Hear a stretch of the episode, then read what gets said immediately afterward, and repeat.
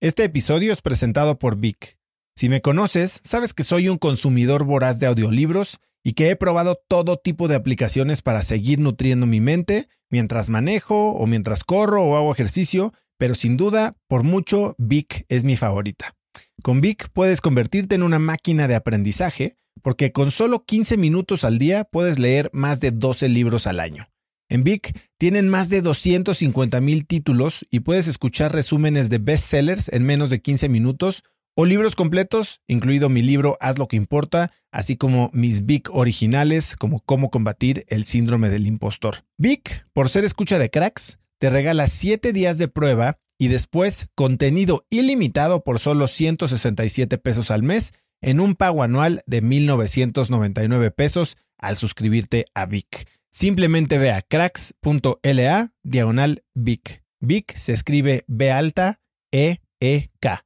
Una vez más, es cracks.la diagonal Vic. Este episodio es presentado por Hospital Ángeles Health System. Cada invitado con el que platico en el podcast me abre los ojos a nuevas tecnologías que están impactando de forma positiva la manera en que todos nosotros vivimos. Una de las áreas en las que el avance tecnológico está generando más impacto es en el área de la salud, especialmente con los avances en cirugía robótica que permiten intervenciones con menos sangrado, menos dolor, cicatrices más pequeñas y una recuperación mucho más rápida. Hospital Ángeles Health System tiene el programa de cirugía robótica más robusto en el sector privado en México. Cuenta con 13 robots Da Vinci, el más avanzado y versátil del mundo, y con el mayor número de médicos certificados en cirugía robótica, con la cantidad de horas necesarias para poder operar, ya que tiene el único centro de capacitación de cirugía robótica en todo el país. Este es el futuro de la cirugía. Si quieres conocer más sobre el programa de cirugía robótica de Hospital Ángeles Health System y ver el directorio de doctores, visita cracks.la diagonal ángeles. Una vez más, es cracks.la diagonal ángeles. Consulta a tu médico. Porque yo creo que el dolor muchas veces te lleva a jugar ciertos juegos de forma inconsciente que no necesariamente van a generar la mejor experiencia en tu vida.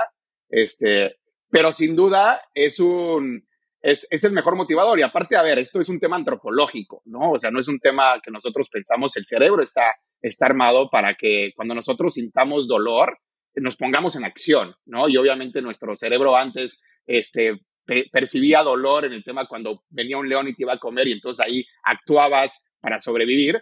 Y hoy en día, evidentemente, ya no estamos en ese entorno tan peligroso, pero pues, cualquier cosa que nos genere dolor nos prende otra vez el chip para poder actuar, ¿no? Eh, y yo creo que es una herramienta hiperpoderosa. Sí creo que es ese primer layer o ese primer nivel de supervivencia o de lograr cosas pero también estoy convencido de cuando haces consciente eso y puedes actuar desde otro lugar, a lo mejor desde un lugar de mucho más conciencia, entonces tus decisiones ya no están driveadas por dolor, este, y si están driveadas por otra cosa, entonces puedes crear a lo mejor una experiencia muchísimo más placentera, más en paz, más abundante en esta vida.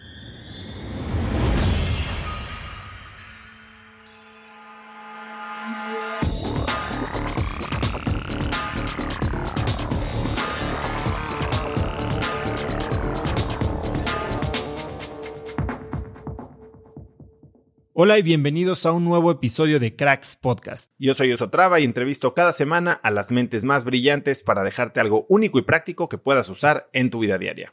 Antes de empezar, no olvides que Cracks ya está en YouTube, así que si quieres ver los videos de mis entrevistas, ve a youtube.com diagonal Cracks Podcast y suscríbete para no perderte ningún episodio. Hoy tengo como invitado a Pablo Sánchez. Puedes seguirlo en Instagram o Twitter como arroba Pablo. Pablo es director general de un family office y es cofundador y director del fondo de inversión Goat Capital. También Pablo es un ángel inversionista muy activo en la industria de infoproductos y ha invertido en empresas como Niños de Ahora, Cracks Education, Mis Propias Finanzas, la fórmula de lanzamiento, entre muchas otras, y es miembro del consejo de administración de varias empresas en las que invierte. Pablo es asesor y coach financiero de familias que buscan desarrollar empresas patrimoniales involucrando a los integrantes de las familias. Es economista y tiene un MBA de la Universidad de Babson.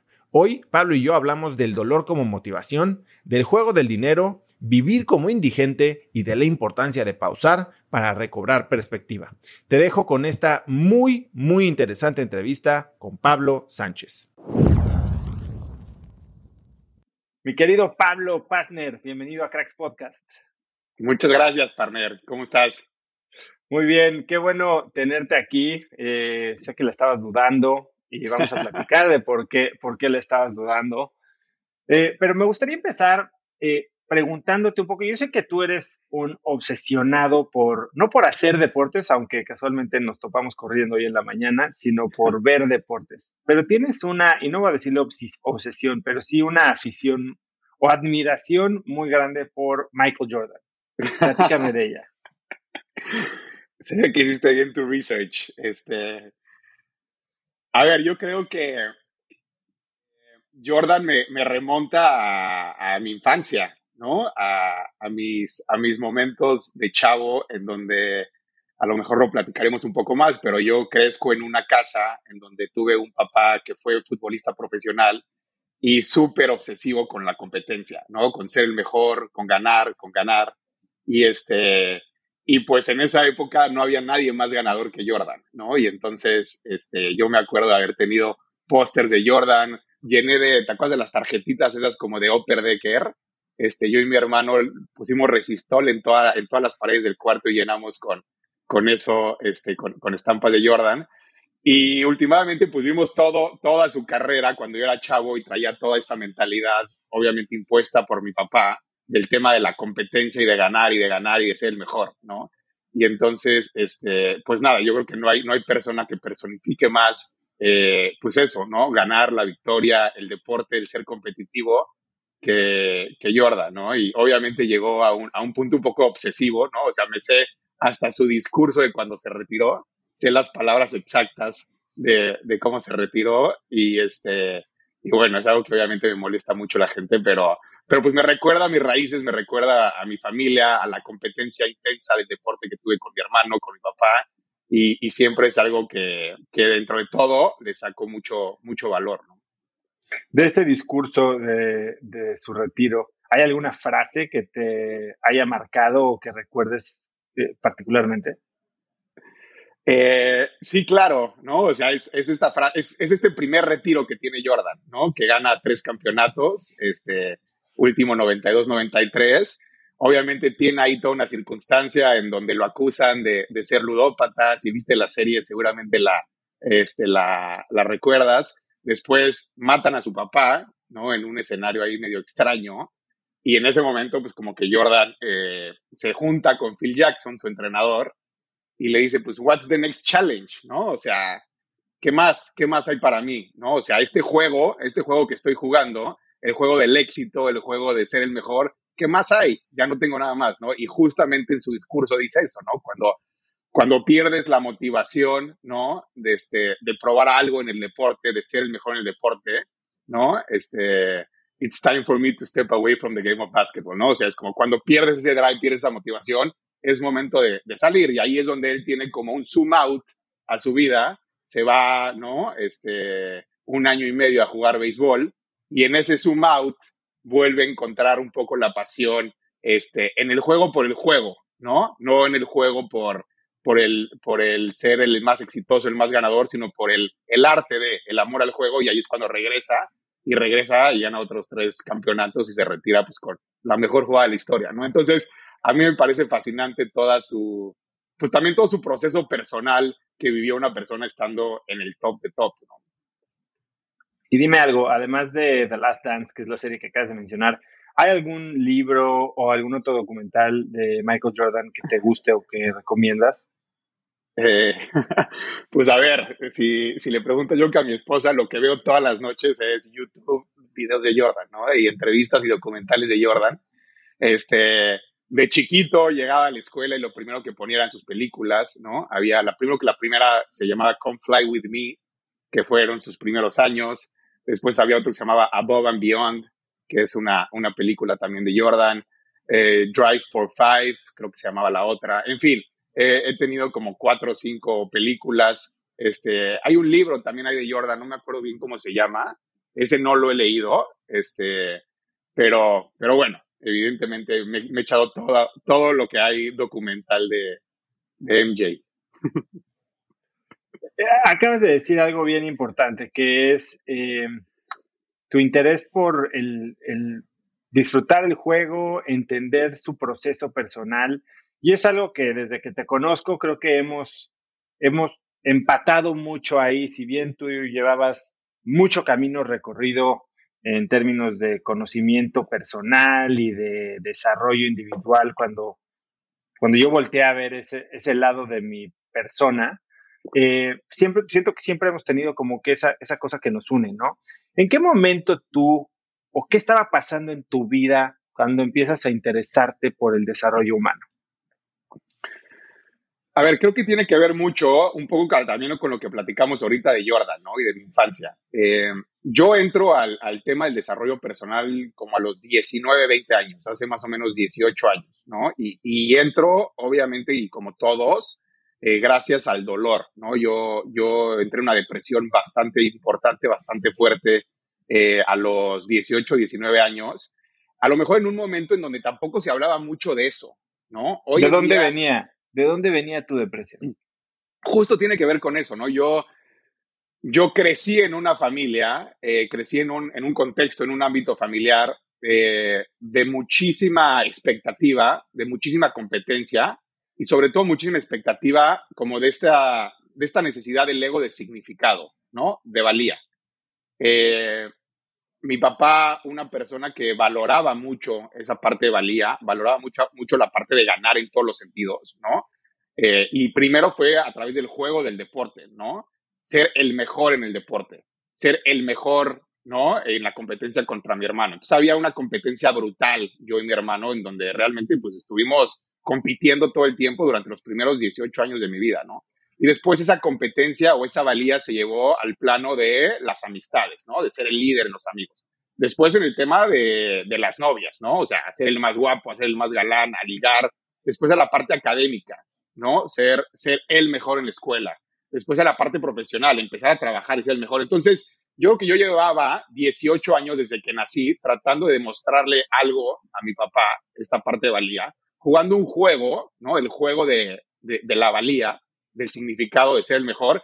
Y llegó un momento, chavo, a los 18 años, yo creo que eh, también este, traído por una sensibilidad importante que yo traigo un poco más nata, en donde a los 18 años me desconecto totalmente de mí, ¿no? O sea, me desconecto de este juego que venía jugando pues, los, toda mi vida, los últimos 18 años, y llego a un punto en donde digo, ¿qué es esto? ¿No? O sea, ¿qué es este jueguito? ¿A quién le tengo que demostrar que? Y ahí, obviamente, yo no lo sabía, pero viene una ruptura total, ¿no? Y me acuerdo perfectamente el día que fue, fue un 22 de diciembre del 2004, eh, de hecho, cumpleaños de mi hermano, ¿no? Me invitó mi hermano ahí a una, pues, a una fiesta que hizo tal y de repente no sabía qué me estaba pasando, ¿no? O sea, estaba hablando con la gente y yo estaba, me, sentía pésimo por dentro, empecé a, a, llorar, empecé a berrear, me metí a un baño, este, me descontrolé, o sea, físicamente y emocionalmente me, me privé 19, 20 años y a partir de ahí dije, pues algo está mal, algo está mal conmigo mismo. Y lo primero que hice fue, bueno, pues hay que entrarle, ¿no? Hay que entrarle a entender qué está pasando. Y empecé a, a, entrarle al mundo del desarrollo personal, al mundo de, de, ¿Cómo? a mí mismo. ¿Cómo, ¿Cómo, a ver, cómo un niño, a ver, hace 20 años, cómo un niño de 18 años, él entra al mundo del desarrollo personal? ¿Quién te guía? ¿A quién te acercas? ¿Qué lees? ¿Cómo? Este, a ver, eh, eh, interesante porque obviamente, pues como todo, empiezas a agarrar las herramientas que tienes, ¿no? Y en ese momento, pues, obviamente mis papás, pues no estaban eh, metidos en ese mundo, ¿no? No me podían dar un consejo de ve con este, ¿no? Con este coach, ve con este psicólogo, léete este libro. Eran otras épocas, ¿no?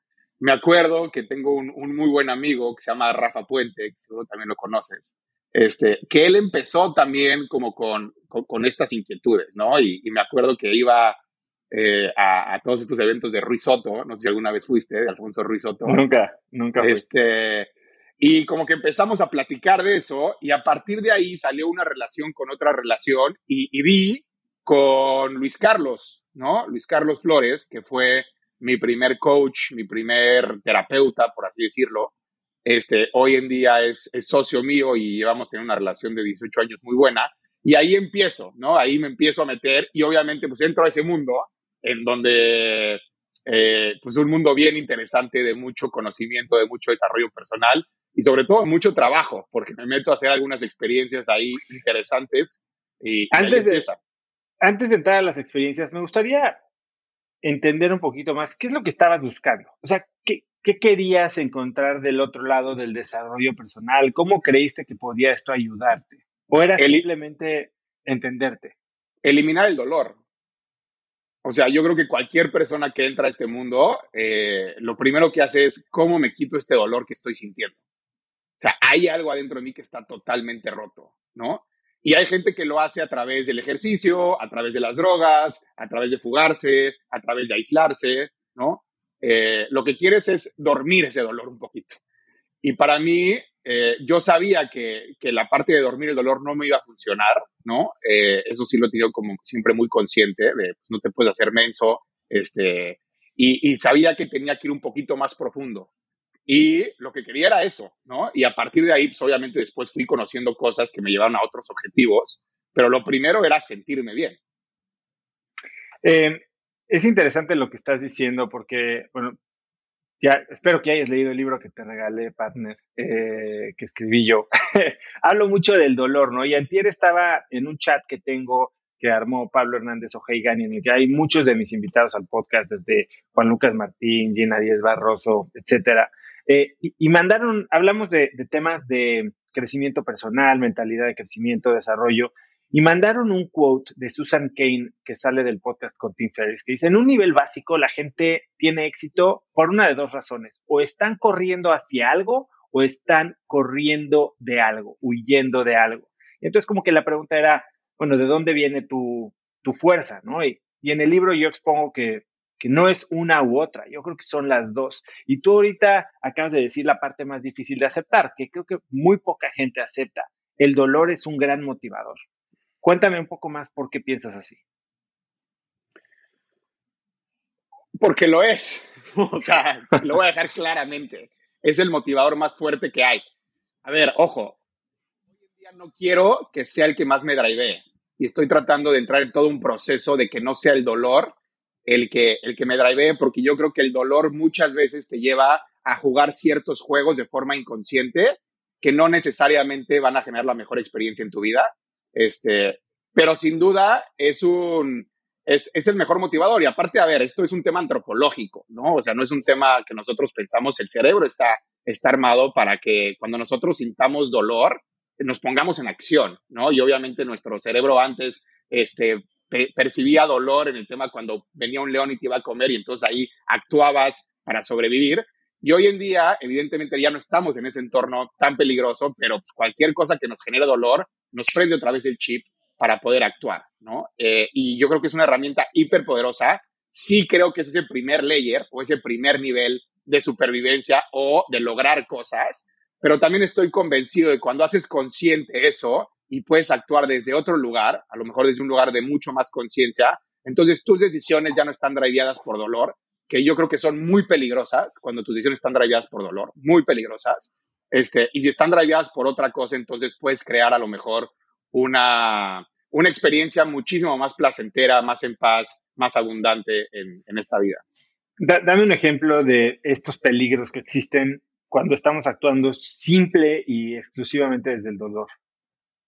Uf, todos. O sea, desde, desde a nivel personal como hasta a nivel social, ¿no? O sea, hoy, hoy, hoy se ve, hoy está muy, este, lo hace muy relevante el tema de, pues hasta de la guerra, ¿no? Últimamente son, son puras acciones, reacciones, lo que nos está, lo, lo, lo, que, lo que hacemos, ¿no? Tanto a nivel personal como a nivel sociedad, como a nivel países.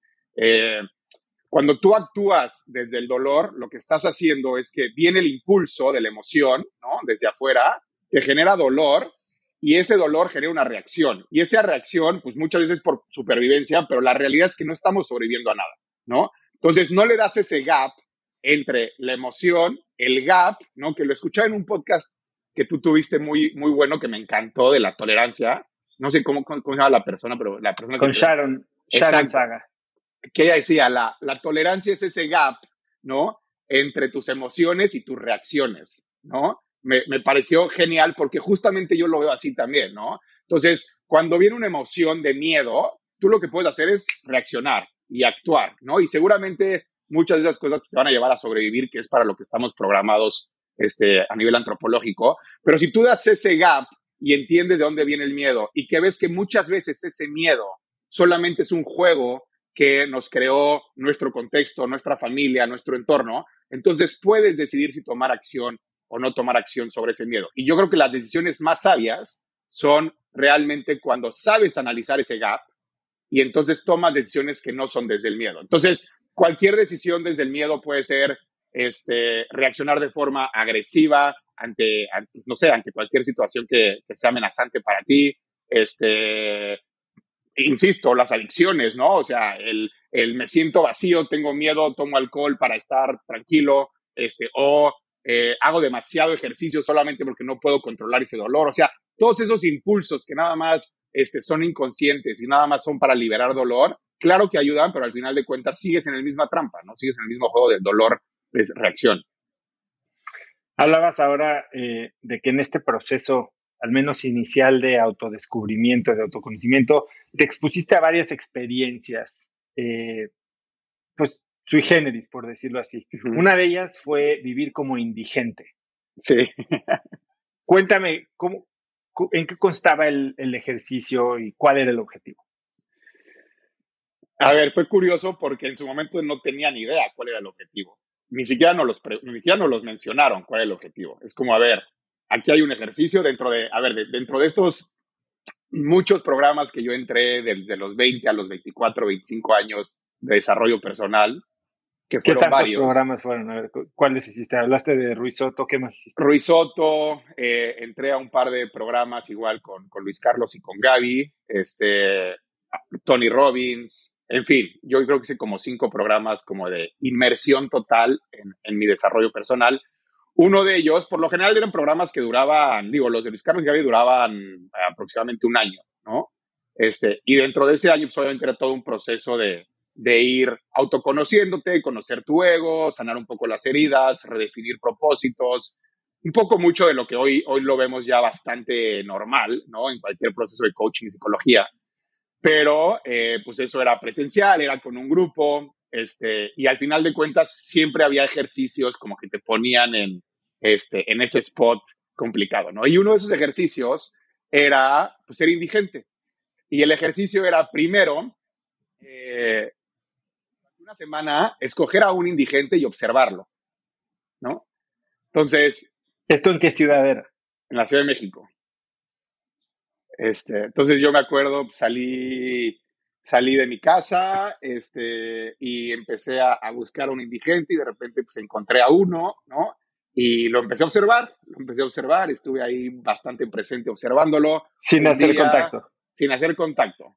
Un día, dos días, tres días, cuatro días, cinco días. Después curioso porque después algo, algo muy dentro de mí como que conectó con los indigentes, ¿no? Y he hecho cosas con los indigentes y para mí es una de las labores, ¿no? Que más me toca el corazón y más nobles, pero bueno, después lo platicaremos. Pero bueno, empecé, empecé a verlo, empecé a observarlo, eh, como para tratar un poco de entrar en su mundo. Y después el ejercicio era que un día antes de salir a ser indigente, porque el, ejercicio del indigente irte era dos días a hacerte indigente, era hablar con esta persona que habías escogido y ofrecerle cambiarle la ropa por la tuya. Antes de, llegar a ese momento, a ver, pasas una semana observando a esta persona. ¿Qué, nace en ti durante esta semana? ¿Qué aprendes? Porque entiendo que ya antes de hacer el ejercicio, el ejercicio ya estaba teniendo impacto en ti. Muchísima empatía, Oso lo que, lo que realmente aprendí en eso fue, fue mucha empatía. Fue, yo creo que es algo que mucha, muchas veces no los vemos en los indigentes, ¿no? Como que los vemos como, como entes aparte de nuestra vida, ¿no? Y es como, pues, y aparte viene mucho juicio, ¿no? Pues, ¿qué haces ahí? Ponte a trabajar, eh, ¿no? Este, eres un huevón, etcétera, ¿no? Eh, lo que yo sentí fue muchísima empatía y tratar de entender qué tuvo que haber pasado en su cabeza y qué tuvo que haber pasado en su vida para llegar a esa situación, ¿no? Y tratar de entenderme a mí qué tendría que pasar en mi vida para que yo llegara ahí. Porque últimamente mi vida, Oso, siempre ha sido un camino de, de, sanar esa relación con mi mente y mi, y mi o sea, con mi, con mi salud mental y mi salud emocional, yo creo que desde esa época, y yo creo que desde antes, ¿no? Desde, desde que yo tenía 15, 16 años, siempre sentí esta desconexión, siempre sentí un tema mental, ¿no? Como un, un una alarma en mi salud mental y emocional. Y, y eso empezó a confrontarlo en, ese momento cuando vi al indigente, ¿no? Es como, que tú podrías estar ahí, Pablo, realmente. O sea, si, si algo sucede con tus emociones y con tu cabeza, tú podrías estar en esa situación. Entonces empecé a tener muchísima empatía y empecé a entender que todos estamos expuestos a, a esa situación. Y entonces ofreces cambiarle la ropa. Entonces ofrezco cambiarle la ropa. Este, y la idea era ofrecerle cambiar la ropa, pues para que tú te pusieras su ropa, ¿no? Y entonces la experiencia del indigente la vivieras con la ropa del indigente, ¿no? Entonces, este, obviamente. ¿Qué pasaba por tu mente cuando estás, o sea, debe ser un paso difícil? Sí, mucho miedo, mucho miedo. Todo, a ver, todo lo que he hecho en el mundo del desarrollo personal siempre te confronta, ¿no?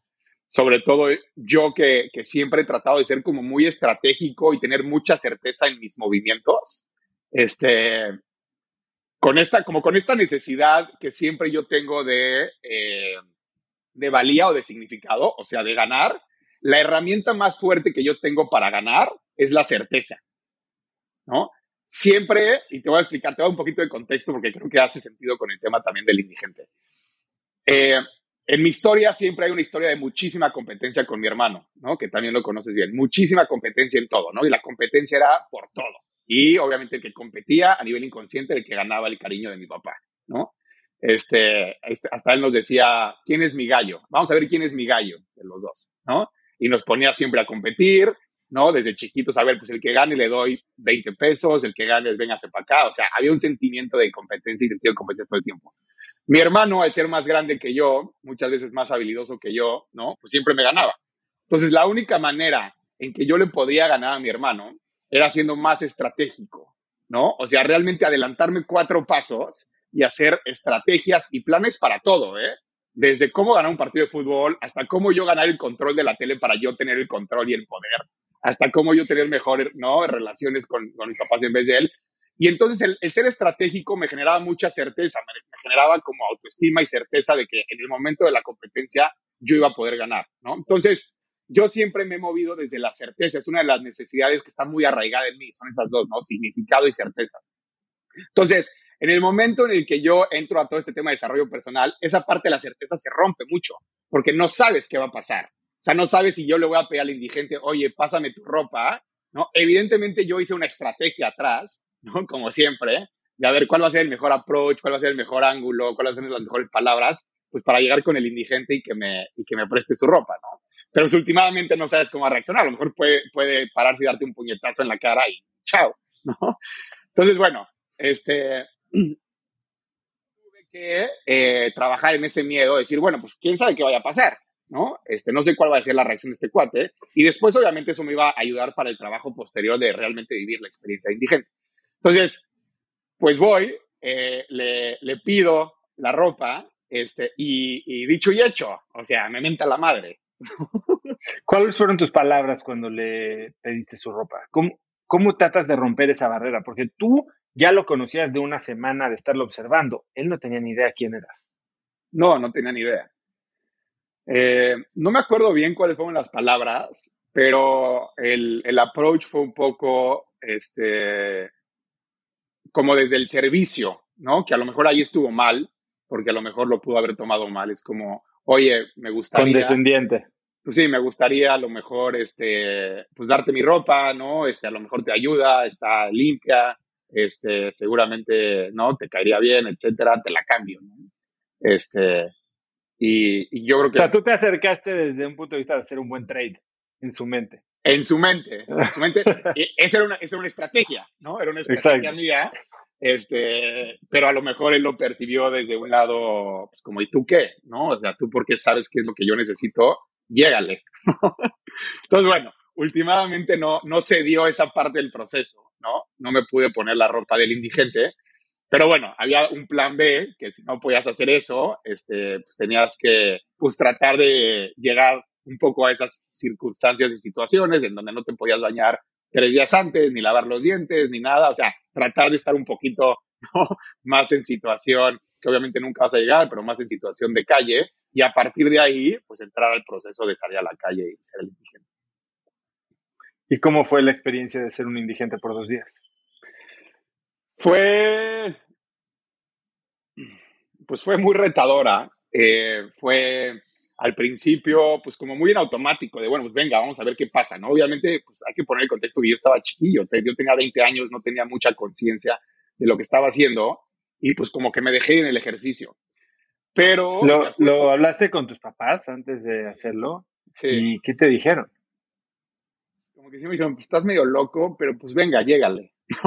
Este, había, había, había partes como de miedo, decir, pues, ¿por qué lo estás haciendo? Aguas, ¿no? Protégete, pero pues últimamente siempre respetaron muchísimo mi, mi camino de desarrollo personal. Creo que después también ellos fueron aprendiendo mucho de mi propio camino y eso los ayudó mucho a ellos a, crecer también. Entonces, eso fue muy positivo. Pero bueno, dentro de la experiencia, eh, fue una experiencia de salir de mi casa, ¿no? Sin un peso, sin nada, tratar de llegar a donde quería llegar, que me fui ahí a un, a un mercado por la raza, me acuerdo, este, porque dije, bueno, pues ¿cómo, ¿cómo sobrevivo, no? Pues voy a estar cerca de donde haya comida, este, a ver si alguien me puede dar comida, voy a pedir algo de dinero, eh, porque la idea era pues hacer todo el ejercicio y, después, pues con lo que ganabas, pues sobrevivir, ¿no? Ese día o dos días que ibas a estar y poder regresar a tu casa, ¿no? Entonces, fui, al, fui, fui a este lugar, eh, pues ahí primero pedí algo de dinero, cinco pesos, me pude subir al metro, me fui al, a, este, a este sitio y estuve todo el día en, en, el mercado haciendo este ejercicio de pedir. Creo que el primer, el primer gran choque es el ejercicio de pedir, ¿no? El me das dinero así por nada, ¿no? Porque yo siempre estoy, también he estado muy acostumbrado desde esta parte del significado de la valía que yo tengo que dar muchísimo más valor del que recibo. Siempre estoy tratando de dar más valor del que recibo, ¿no? Eh, en mis relaciones, en mis trabajos, etcétera. Y esta parte de solamente pedir por pedir, ¿no? Sin ningún tipo de valor que tú le estás dando a la sociedad, es fuertísimo, ¿no? Confrontarte con, como con esa, encuerarte y decir, dame dinero, no tengo nada que ofrecerte, solo dame dinero. Entonces ese fue el primer este, gran aprendizaje. Y el segundo, que después analizándolo tuvo todo que ver con mi vida, fue un comentario que me dijo una señora que me acó perfecto, que me dijo, mírate nada más, tan guapito y tan huevón, cabrón, no sirves para nada. ¿No? Entonces fue como, fue como un choque eh, que me recordó todo mi proceso, ¿no? Este proceso del juego, de, de sí, del juego del significado, del juego de que siempre me había creído igual, pues como el, el guapito hubiera, hubiera jugado ese, ese juego y el juego del significado de sí sirvo para algo, sí soy un chingón, y que otra persona te diga, aquí está tu issue, ¿no? Tu issue es el significado, tu issue es la valía, eh, vela a trabajar, ¿no? Entonces me acuerdo que ahí me quedé como bastante, bastante frío y bueno, últimamente pues pude lograr, pude lograr la experiencia, pude perder dinero, pude comer, pude regresar a mi casa y, y es algo que, que me dejó muchos aprendizajes. ¿Hay algo que hayas adoptado o aprendido en, esos, en esa experiencia que hoy todavía utilizas o, o recuerdas, en, aplicas en situaciones muy particulares?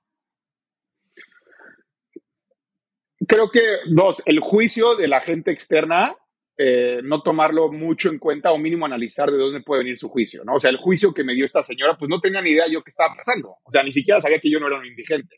Solamente era un ejercicio que estaba haciendo desarrollo personal. Entonces, el entender que muchas veces el juicio de las personas está totalmente nublado y que no entiende nada de tu contexto es algo que me ha ayudado mucho. Eh, y la segunda tiene que ver con el indigente, como con la empatía con el indigente, eh, en, tratar de ser empático con las personas, en entender esa perspectiva y también tratar de ayudar, ¿no? Y tratar de hacer estos... Hay veces que yo me salgo los domingos de mi casa, vivo ahí en, Polanco, me salgo y, y, con la intención nada más como de hacer este single act of kindness, ya sabes, es decir, bueno, me salgo de mi casa con 500 pesos, 1000 pesos y voy y digo, bueno, pues voy a, voy a tratar de buscar a una persona nada más a nivel conciencia y pues regalarle esto nada más porque sí, ¿no? Entonces también me ha ayudado mucho a conectar con, con el indigente. He trabajado también con, en una organización que se llama Lava Mae en, en, en Los Ángeles cuando me fui un rato a, a, vivir para allá. Este, y es, es agarrar a los indigentes y ofrecerles un lugar donde se puedan bañar, ¿no? Entonces unos camiones increíbles con regaderas que adaptaron y entonces van a zonas donde hay indigentes y los ponen, o sea, y los, los ayudan a bañar. Entonces yo he, he trabajado ahí, me meto al baño, les limpio el baño, este, ¿no? Les cuelgo la ropa, les doy la toalla, les doy sus jabones y salen ya todos limpiecitos y yo creo que eso pues les genera cierto sentimiento de dignidad y, y, es algo que también a mí me ha conectado mucho. Entonces, pues yo diría que esas dos cosas son cosas que sigo aplicando hoy en día. Pablo, has hablado o mencionado un par de veces una frase, ¿no? Los juegos que jugamos. Y yo sé que tú, eh, a lo largo de estos 20 años, has entendido o logrado aterrizar como que las motivaciones de la gente a través de estos juegos que jugamos. ¿Me puedes explicar un poco más de a lo que te refieres cuando hablas de los juegos? Sí, a ver, yo creo que la mayoría de las cosas en este mundo son juegos, son mentiras. Yo he tratado de, de entender eso y me, ha, dado mucha paz. Muchas de las cosas que jugamos hoy en día realmente no son ciertas, son, narrativas creadas por los seres humanos, eh, obviamente con una finalidad, y esa finalidad es poder tener un mejor orden social o poder colaborar mejor o simplemente que la especie tenga más opciones ¿no? de, supervivencia y de reproducción. Y ahí están muchos de los juegos que jugamos. Está el juego del dinero, que para mí es, yo creo que de los más importantes. Está el juego de los países, ¿no? Está el juego de las religiones, está el juego de las familias, está el juego de las empresas, ¿no? En fin, hay muchos juegos que son todos, si si te pones a pensar, todos son inventados, ¿no? ¿Quién inventó el dinero? ¿Quién inventó los países? Quién inventó las empresas, ¿no? Estas sociedades anónimas, en fin, todos son juegos inventados. Pero lo que es curioso es que nosotros nacemos, crecemos en, en, en ciertos contextos, en ciertas familias, formamos partes de estos, parte de estos juegos, pero nunca pensamos y nunca nos damos la tarea de hacer consciente que realmente estamos jugando un juego que nosotros no inventamos y nosotros ni siquiera nos pusimos en ese juego. ¿no? Entonces, pasamos nuestra vida jugando estos juegos que todos son desencadenados de esta ¿no? cadena infinita de acción, reacción, acción, reacción, acción, reacción. Y de repente nos vemos en un juego en donde estás trabajando en una empresa, estás casado con una persona, este, estás jugando X juego de dinero y no tienes ni idea por qué estás jugando ese juego, ¿no? Entonces, cuando te das cuenta de eso, eh, puede ser muy liberador. Primero puede ser como muy confrontativo y después muy liberador porque entonces empiezas a ser consciente de qué tipo de juegos quieres jugar y cómo los quieres jugar. Y yo sí creo que hay algunos juegos que vale la pena jugarlos, hay otros juegos que no vale la pena jugarlos, hay, hay forma de jugar esos juegos, hay con personas que hay que jugar esos juegos y con personas que no hay que jugar esos juegos. En fin, yo tengo toda una teoría alrededor de, de estos juegos y, este, y creo, que, creo que para mí ha sido como muy iluminador, ¿no? Esta perspectiva. Puedes expandir un poco, a ver, ¿cuáles juegos vale la pena y cuáles no vale la pena jugar? Tal vez es algo mucho más extenso sí. y profundo, ¿no? Pero da, danos los bullets. Ok, a ver, creo que hay dos tipos de juegos que valen la pena jugar. Los juegos que tienes que ganar porque tienes que ganar, porque tienes que jugar y tienes que ganar porque vives en una sociedad, y esos a lo mejor no te gusta jugarlos, pero hay que ganarlos. ¿no? ¿Cómo? Como el del dinero, ¿no? Ok. El dinero es el juego, el juego del dinero es el juego que yo creo que es el juego más importante. Es el juego que lo juegan 7 mil millones de personas. ¿no? ¿Por qué no dejamos el juego del dinero? Traigo varias preguntas okay. sobre eso en particular okay. y me quiero meter. Háblame del otro. Entonces, bueno, hay ciertos juegos que hay que ganar. Eh, hay ciertos juegos que son los juegos en donde no tienes un objetivo puntual, que esos son los que hay que jugar, ¿no? Cualquier juego que tengas una agenda atrás, o un objetivo atrás, esos son los que hay que tener muchísimo cuidado, ¿no? Este juego de voy a crear una empresa, ¿no? Para venderla y ser rico, ¿no? Voy a eh, casarme para crear una familia, ¿no? Todos los juegos que tienen un objetivo puntual y que no los haces solamente por el disfrute del juego, por el craft, ¿no? Por el fluir del juego, esos son los juegos que no valen la pena jugar. Y yo como me doy cuenta, es mi intención inicial al entrar al juego, ¿no? Si estoy jugando un juego que tiene un objetivo en mente, trato de ponerle pausa y decir, ¿realmente quieres jugar ese juego? Porque si juegas ese juego va a ser un, un esclavo de ese juego hasta que logres el objetivo. Y si no logras el objetivo de ese juego, vas a estar muy frustrado. Y por lo general, los juegos de la vida no tienen un fin. Son juegos constantes, ¿no? El de las empresas puede ser uno, el del negocio puede ser uno. No hay mucho fin en ese juego, digo, al menos que sí logres vender tu empresa y hagas un éxito y tal, pero la probabilidad son muy pequeñas a que eso suceda, ¿no? Entonces, si no estás en el juego por el amor al juego, porque disfrutes del juego, sin un objetivo concreto, siempre vas a ser presa de ese juego. Ahora, hablemos un poquito más del juego del dinero. Eh, dices que es el juego más importante, que todos lo jugamos y somos 7 mil millones de personas. ¿Cómo, ¿Cómo te involucras tú? ¿Cuál ha sido tu relación con el dinero? Yo entiendo que tu papá, además de ser futbolista profesional, se ganó la lotería. Correcto. Eh, a ver, dentro, dentro, de mis grandes ¿no? pasiones de, de, la vida, una es el desarrollo personal, otra es el deporte y otro es, es esta parte de, pues, de entender el, el, el, juego del dinero. Y obviamente eso viene de mi, de mi propia historia, ¿no? Una historia en donde estuvo muy cargada de dolor en relación al juego del dinero.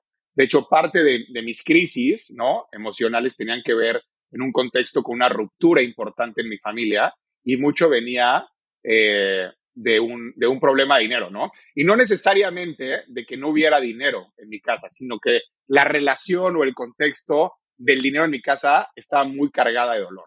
Entonces, igual, yo desde chiquito, entendiendo un poco el contexto de dónde vienen, donde mi papá, como bien dices, este, pues trae su propia historia del dinero, mi mamá trae su propia historia del dinero, y en el momento en el que convergen ellos dos, esa cosa explota, ¿no? Y me imagino que tú lo podrás igual ver en tu, en tu relación de pareja. El dinero es una conversación, es un tema que siempre está en la mesa, ¿no?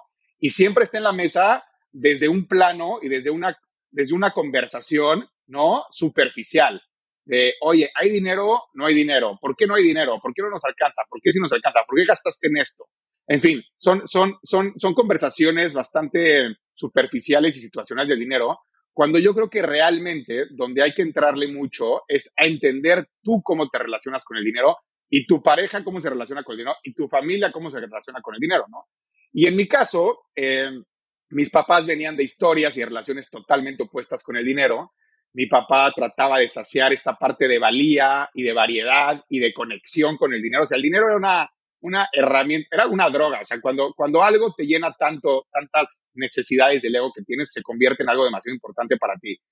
Y, me acuerdo de historias muy chistosas de mi papá con el dinero, ¿no? Como dices, sacó la lotería y este, se llevó a toda su familia, hermanos, tal, de viaje dos meses, se compró coches, casas, y obviamente a los dos meses se le había acabado el dinero, ¿no? Después hacía, hacía un negocio y yo me acuerdo perfecto que entraba a la escuela por mí, ¿no? Gritando así de, abría la puerta de la escuela, ¿dónde está mi gallo? Levanta la mano, aquí estoy. Órale, pues nos vamos a ver a Jordan, ¿no? Y entonces agarraba, me, sacaba de la clase, me, subía a un avión y me iba a ver a, Jordan a las finales, ¿no? Igual me pasó con el Mundial, igual me pasó con una pelea con Chávez de la olla. O sea, mi papá utilizaba ese dinero para generar esas experiencias, ¿no? Esta parte de la, como de la, de la necesidad de la pasión o de la variedad y también de la, de la, necesidad de la conexión, ¿no? Sabía que conectaba mucho con nosotros a través de gastar dinero y tener esas experiencias. Entonces, obviamente mi papá pues siempre empujó a eso y el resultado de eso pues, es que se le acabó el dinero, ¿no? totalmente. Y por otro lado, mi mamá, este, pues más bien lo que ella necesitaba era certeza, era seguridad, ¿no? Este, con el dinero y obviamente pues estos polos opuestos hizo que eso explotara. Y yo desde chiquito, lo único que escuchaba en mi casa eran esas peleas, esas peleas y esas peleas de dinero. No de si había o no había dinero, sino más bien cómo se relacionaba mi familia con, con el dinero. Y obviamente eso llevó a la ruptura familiar, ¿no? Al divorcio y como muchos problemas, que hoy en día aparte es la, la causa número uno de divorcios es dinero, mucho más que infidelidad, mucho más que otras cosas. Y entonces yo desde chiquito entendí que pues si yo quería más o menos no caer en ese, en ese problema, pues tenía que entender que, que ahí había un punto palanca en el dinero, ¿no? Y que tenía que entender qué estaba pasando para poderlo solucionar. Y yo, pues desde chiquito, ¿no? Desde los igual, 14, 15 años, empecé a entender qué es esto del dinero, por qué trae tanto olor a mi casa, por qué mis papás no se pueden poner de acuerdo.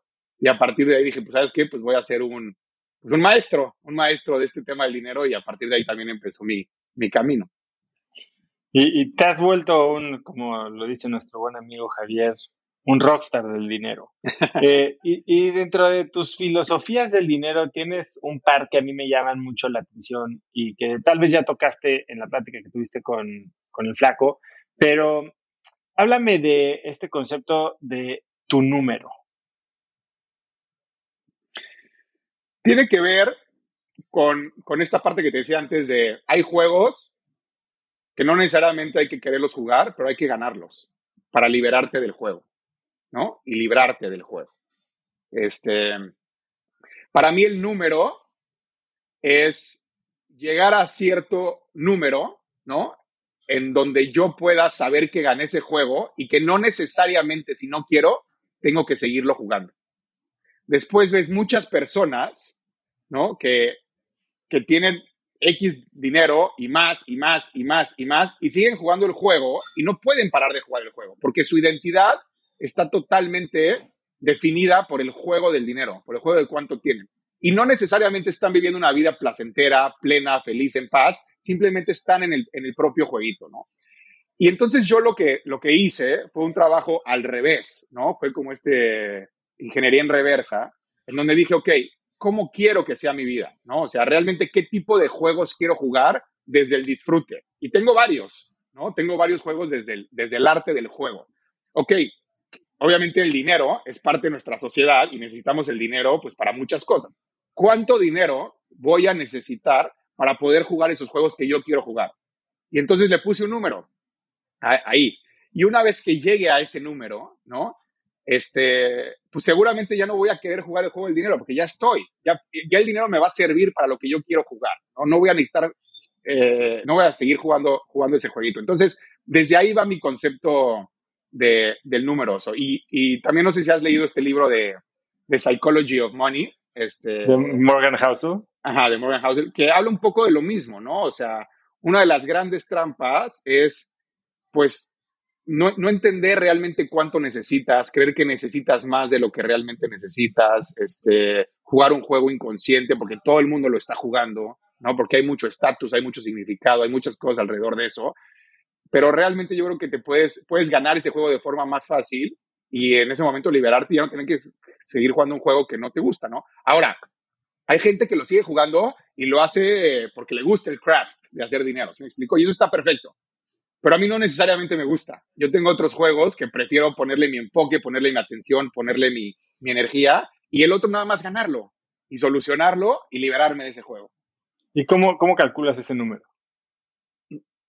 Pues tiene que ver con este trabajo, de decir, bueno, a ver, pues, ¿qué quiero en mi vida, no? O sea, ¿cómo visualizo mi vida? Este, es, a ver, es una combinación entre la parte filosófica de la vida y también la parte financiera. Tienes que, tienes que saber de estos dos mundos para poder jugarlo y ganarlo, ¿no? Entonces, primero es hacer esta introspección, ok, ¿cómo quiero mi vida? ¿Cómo la visualizo? ¿Qué me gustaría tener? ¿Cómo me gusta? ¿Qué experiencias me gustaría tener? ¿Cómo quiero que viva mi familia? En fin, calculas, ¿no? Eh, y de forma como muy pragmática, calculas un número de gasto al año, ¿no? O sea, cuánto dinero me voy a gastar al año.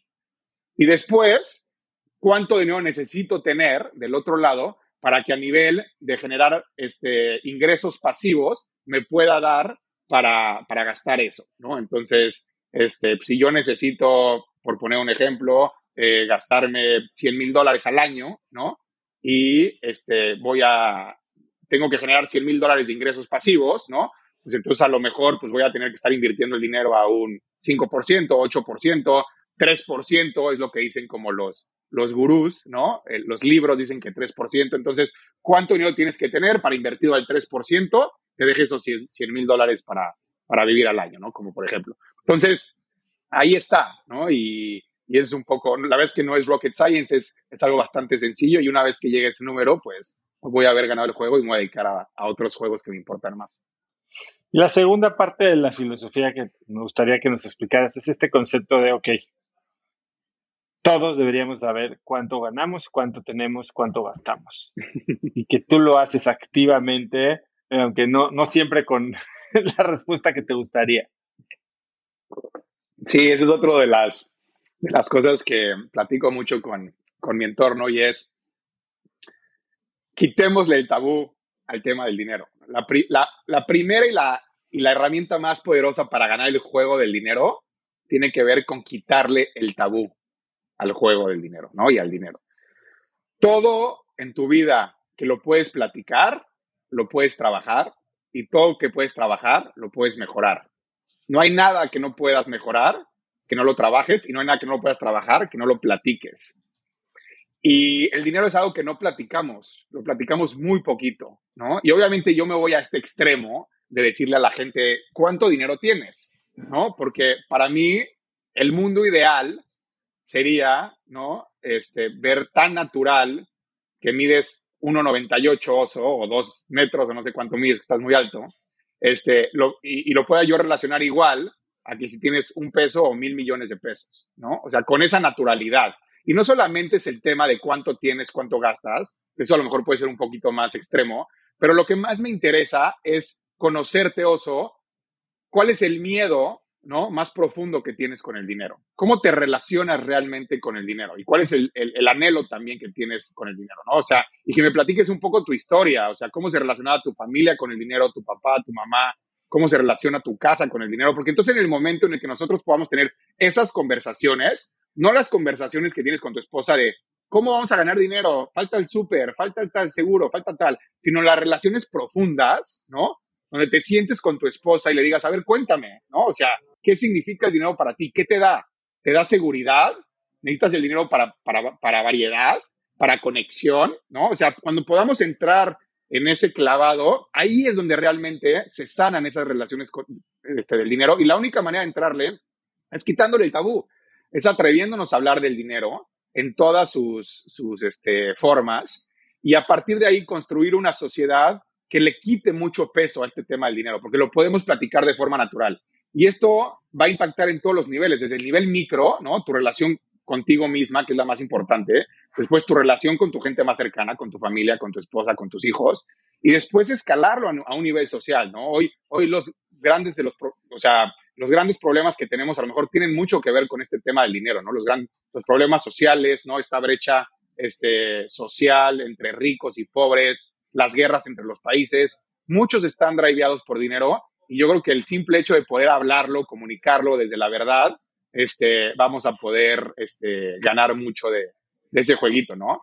Entonces, el extremo de eso es que me digas cuánto dinero tienes y que yo haga un ejercicio de que no te pueda juzgar si tienes mucho o si tienes poco.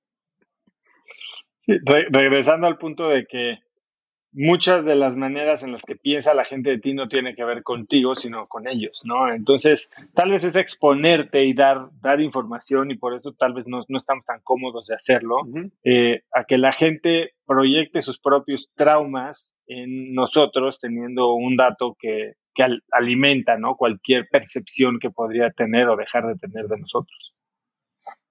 De acuerdo, creo que tiene que ver desde el lugar en donde lo haces, ¿no? Y obviamente no, no recomiendo hacerlo con todo mundo, pero si realmente quieres construir una relación mucho más profunda, una relación más verdadera con tu gente cercana, creo que es un grandísimo ejercicio. O sea, no vayas con cualquier persona y le digas eso, pero sin duda, sin duda, hazlo con tu esposa, sin duda, hazlo con tus mejores amigos, con tus papás, con tus hermanos, con tus hijos.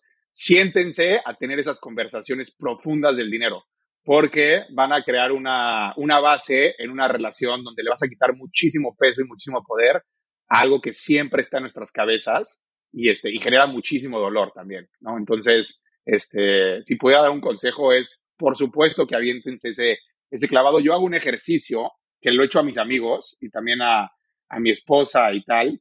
De hecho, hasta los incentivé para que me lo contestaran. Les regalé ahí un poco de Bitcoin si, si me contestaban la pregunta pero era un ejercicio de cinco preguntas en donde me tenían que responder, ¿no? Mis mejores amigos. ¿Cuál es tu miedo más? No, la primera era cómo se relacionaba tu papá con el dinero. La segunda era cómo se relacionaba tu mamá con el dinero.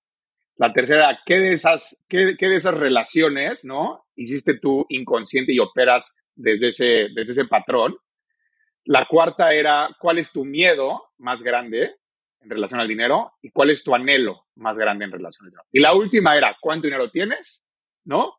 Cuánto dinero ganas y cuánto dinero gastas. Entonces era una serie de siete, ocho preguntas. Se las mandé a mis amigos y les dije, bueno, ok, para incentivarlos y que me contesten, este, les regalo un poco de Bitcoin, ¿no? chistoso porque de los, no sé, ocho que se los mandé, me, me han contestado cuatro o cinco, los otros no me contestaron. Entonces, entiendo y respeto pues también esa parte como de, de no querer abrirse. Pero bueno, eh, los que sí lo contestaron creo que ha sido un ejercicio interesante para ellos, ¿no? Introspectivo, que algo ha de sanar. Y yo también les contesté con lo mío, ¿no? Fui, fui o sea, fui recíproco y, les, contesté mis respuestas. Y yo creo que siempre, siempre construye, ¿no? Eh, tener ese tipo de conversaciones.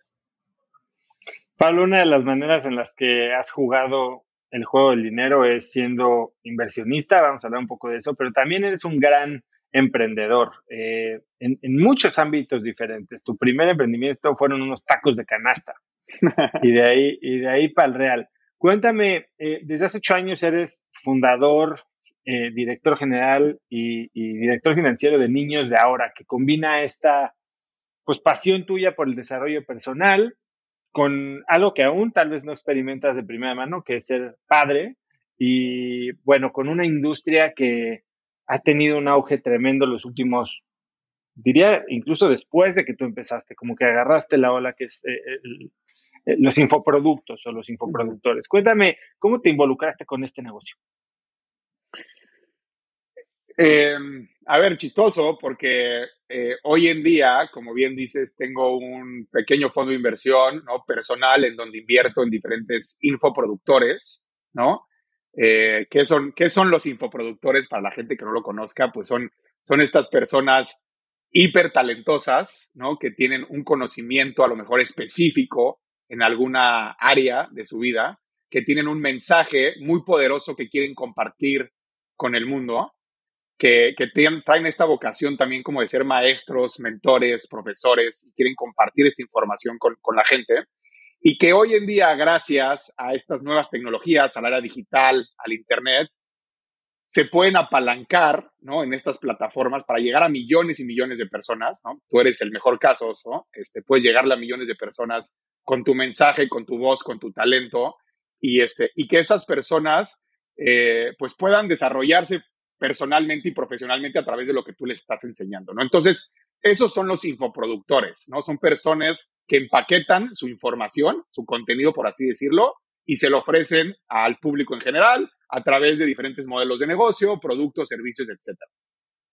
Eh, a mí me, me encanta esta industria porque le da la oportunidad a personas comunes y corrientes, ¿no? Como nosotros, que tenemos un mensaje importante, a que una persona del otro lado del mundo te pueda escuchar resuene contigo, se enganche contigo y la puedas ayudar a transformar su vida, ¿no? Y tiene que ver un poco con mi historia. El primer infoproducto o infoproductores en donde que yo invertí son, es en Niños de Ahora, ¿no? Esto fue hace ocho años en Luis Carlos y Gaby, que, que últimamente fueron mis primeros coaches, ¿no?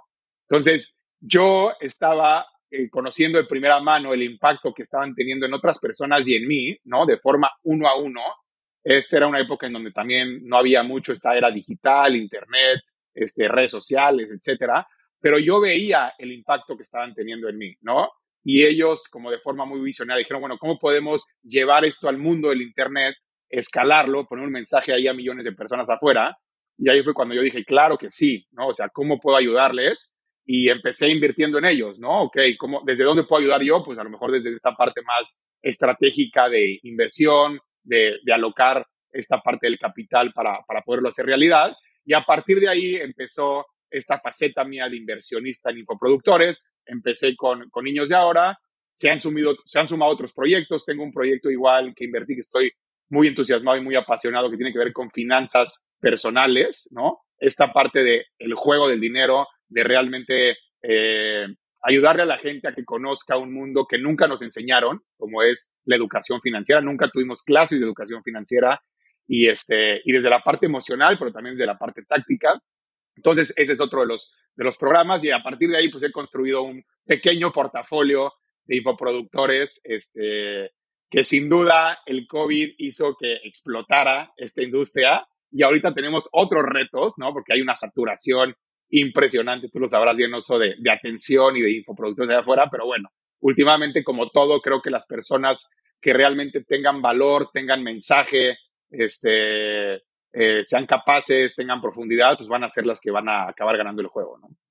Sí, que es algo de lo que quería platicar un poco más, porque si bien se hizo muy fácil, a ver, yo inconscientemente creo que llevo trabajando en la industria de infoproductos desde que empecé InstaFit, ¿no? Porque InstaFit era un infoproducto de fitness al final del día. Una plataforma digital con contenido que, ayudaba a la gente a transformar sus hábitos físicos. Y después eh, te conocí y platicábamos de niños de ahora y cuando pensaba en cómo construir un negocio arriba de, de lo que había sido Cracks Podcast, bueno, pues me acerqué a ti, ¿no? Y, me apoyaste, me has sido un gran partner estratégico eh, en cómo pensar en, crecer este negocio, en ayudar a más gente, en, implementar o generar más impacto.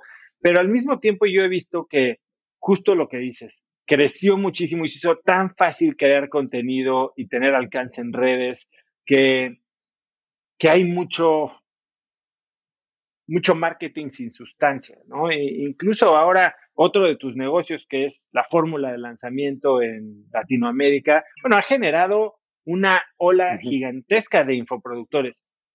Unos extraordinarios con gran fondo y gran forma y un impacto brutal y otros pues no tanto, ¿no? Como, como sucede.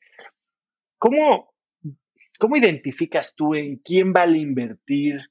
¿Qué tiene que tener un infoproductor en tu mente para, para hacer una historia de éxito? A ver, cada vez se pone más complicado, como bien lo dices, ¿no? este, cuando nosotros entramos en este mundo, pues fuimos de los primeros y era realmente a nivel negocio, era una chulada. Eran unos márgenes increíbles, ¿no? Le metías un peso a Facebook y te aventaba 10 de regreso en un día, ¿no? Eh, no había esta lucha por la atención brutal este, de redes sociales, entonces realmente tu mensaje penetraba y podías generar más comunidades de forma más rápida y, con muchísimo más sustancia. Y poco a poco, obviamente, pues como todas las industrias, eh, se empiezan a comprimir y empieza a haber pues, muchos jugadores, muchos buenos, muchos malos, ¿no? Y dentro de esos, pues este, hay que escoger a cuáles son los buenos, ¿no?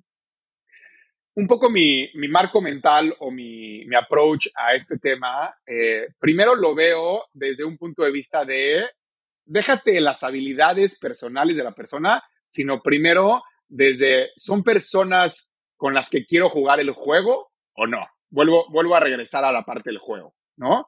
Últimamente es un juego y es un juego que voy a jugar mucho tiempo y para mí es muy importante que sean las personas adecuadas con las que quiero jugar. Y, hay, dos, hay dos elementos importantes que yo veo a una persona para ver si quiero jugar el juego con ella o no. La primera es, ¿es una persona que quiere jugar a largo plazo o a corto plazo? ¿Es una persona transaccional o no? ¿Es una persona que quiere, o sea, quiere unirse conmigo por a lo mejor el acceso al capital o el acceso a lo mejor a, a un par de estrategias en este mundo que ya conozco y quiere ser un tema más transaccional o es una persona que está pensando a largo plazo? ¿No? Yo soy un fiel creyente de que eh, los juegos hay que jugarlos a largo plazo y la mayoría de todos los juegos están, ¿no? Este, eh, relacionados con este concepto del interés compuesto. Entonces, a medida que más tiempo lo juguemos, mejores resultados vamos a tener. Entonces, la primera es esa, ¿no? Y trato de hacer, este, pues a lo mejor algunas preguntas específicas o trato de conocer a la persona para está jugando el juego a largo plazo. Y la segunda, que es la última que, que me he estado dando mucho cuenta, es quiero jugar el juego con personas que sean, digo, en inglés se dice self-aware, ¿no? Este, no sé si en México sea como que tengan cierto grado de conciencia o no. Eh, y eso cada vez este, lo tengo muchísimo más presente. Solamente me quiero relacionar en todos los juegos que juego, pero sobre todo también en el nivel profesional, con personas que sean conscientes. ¿Por qué? Porque es un camino complicado es un camino muy complicado este juego. Y si no hay personas que sean conscientes de este gap, ¿no? Entre la emoción y la reacción, va a haber mucha fricción y va a haber mucho dolor ahí, ¿no?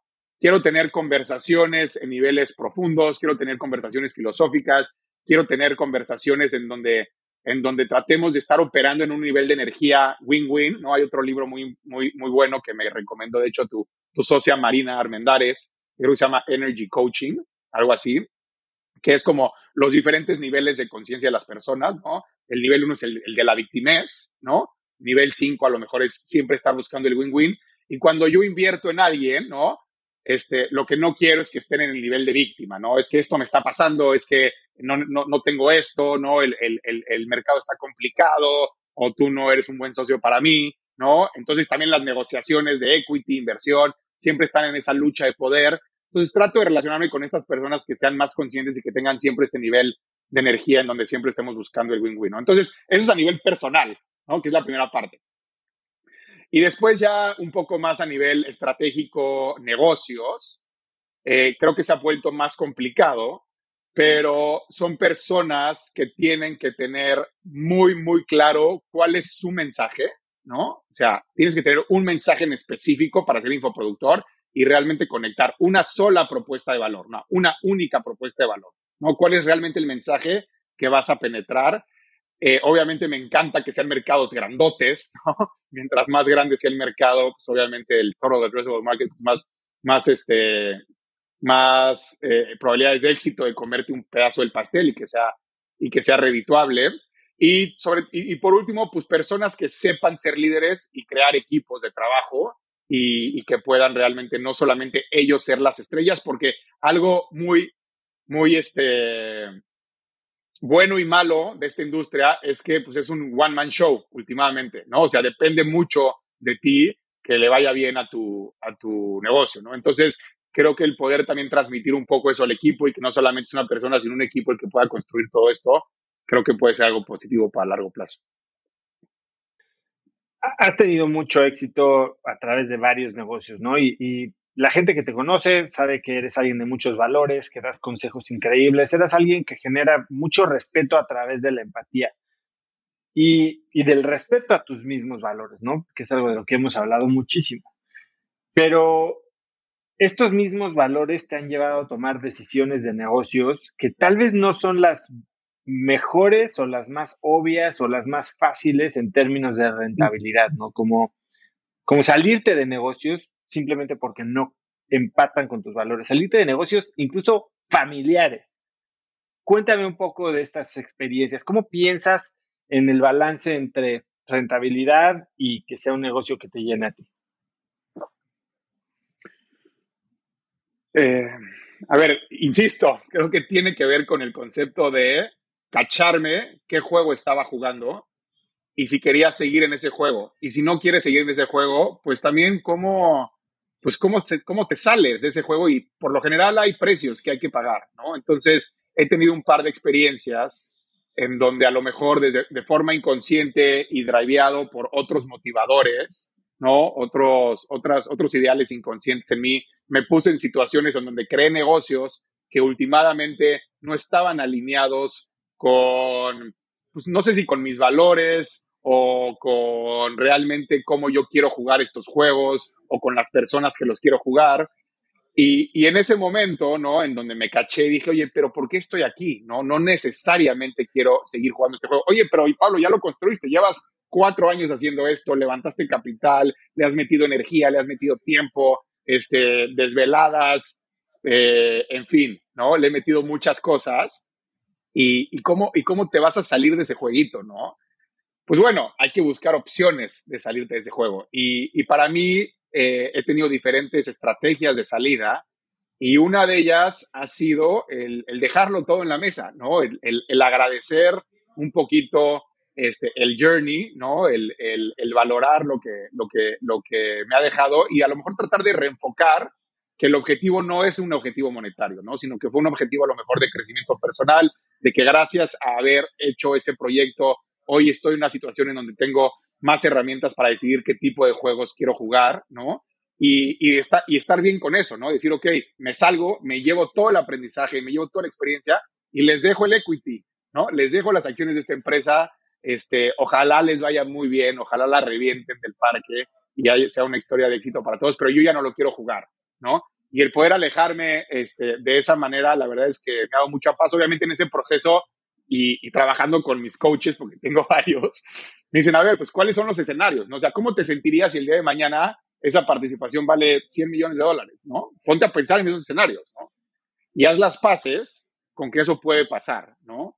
Y, y después de un trabajo, ¿no? Profundo, este, interesante, introspectivo, pues llego a la conclusión de que, mi paz mental, ¿no? Y ser como bastante centrado en mi integridad con los juegos que quiero jugar, vale más que a lo mejor el upside económico de, algunos, de algunas de las empresas en las que he creado.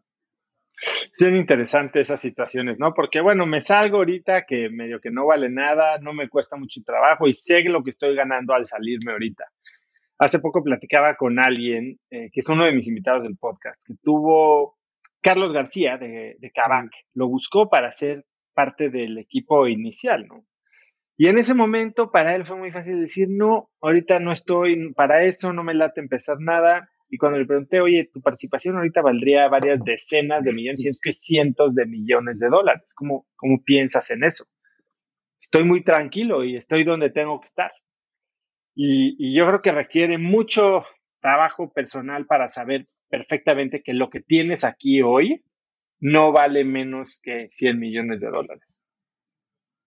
Totalmente. Y además creo que siempre trato de repetir mucho esta frase que escuché, que es, eh, success without fulfillment is the ultimate failure, ¿no? Entonces, eh, yo creo, ¿no? Que seguramente a lo mejor esta persona o, yo en mi caso, si hubiera seguido por ese camino, yo hubiera tenido una historia de éxito en, esa parte, no, no hubiera estado fulfill, no sé cómo se dice en español, como este, realmente pleno, realmente realización. realización, ¿no? No hubiera tenido esa realización.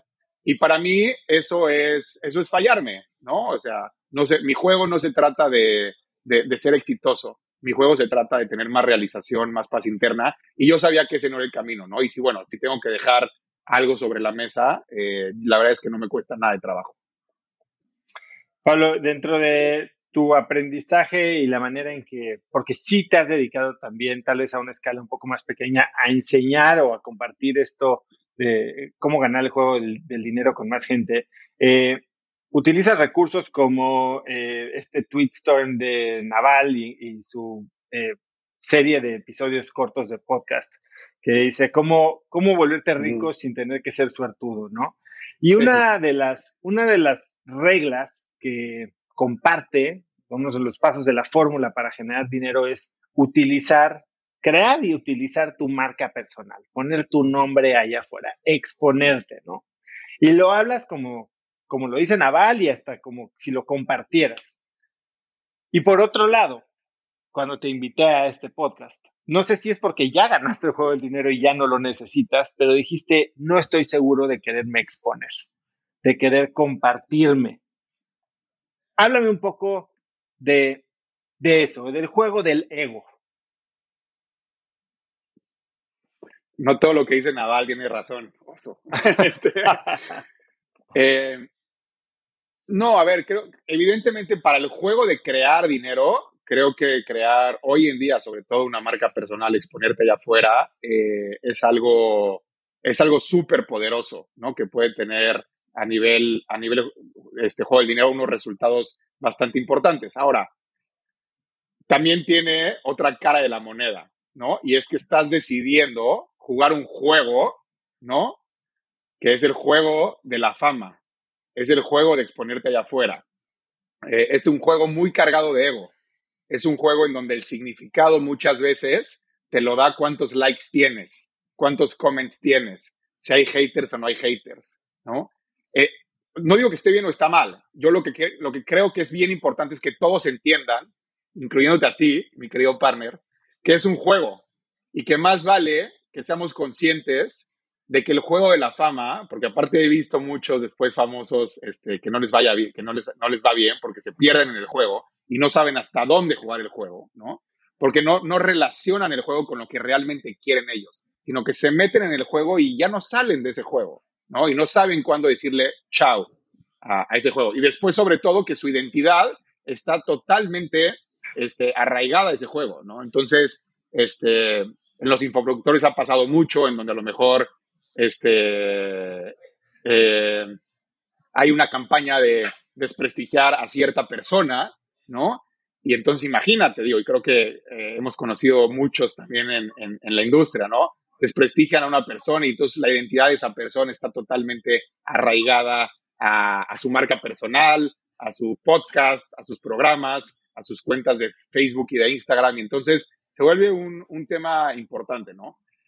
desde mi punto de vista, creo que puedo, puedo ganar el juego del dinero desde otro lugar, en donde yo sea más verdadero conmigo mismo, eh, no necesariamente siendo famoso. Me encanta compartirlo y a lo mejor es un proceso, ¿eh? a lo mejor y a lo mejor y acabo, acabo este, teniendo un podcast de cómo este, ayudarle a la gente a relacionarse mejor con su dinero, no lo sé, ¿no? Pero lo que hoy te puedo decir es que trato de ser muy cuidadoso con esta necesidad que yo tengo del significado y de la valía desde mi ego, ¿no? Sabiendo que siempre tuve esa necesidad, siempre tuve esa vasija medio fracturada, ¿no? Eh, por la relación con mi papá, de que siempre tuve que tratar de demostrarle que yo valía, ¿no? Sé que la, no sé, la fama o el ponerme allá afuera me lo puede dar, ¿no? Pero también me lo puede quitar. Entonces es un juego que no sé si quiero jugarlo, es un juego que prefiero este, compartirlo con la gente más cercana, con la gente que quiero. Y, pues no sé, últimamente este, el tiempo lo dirá.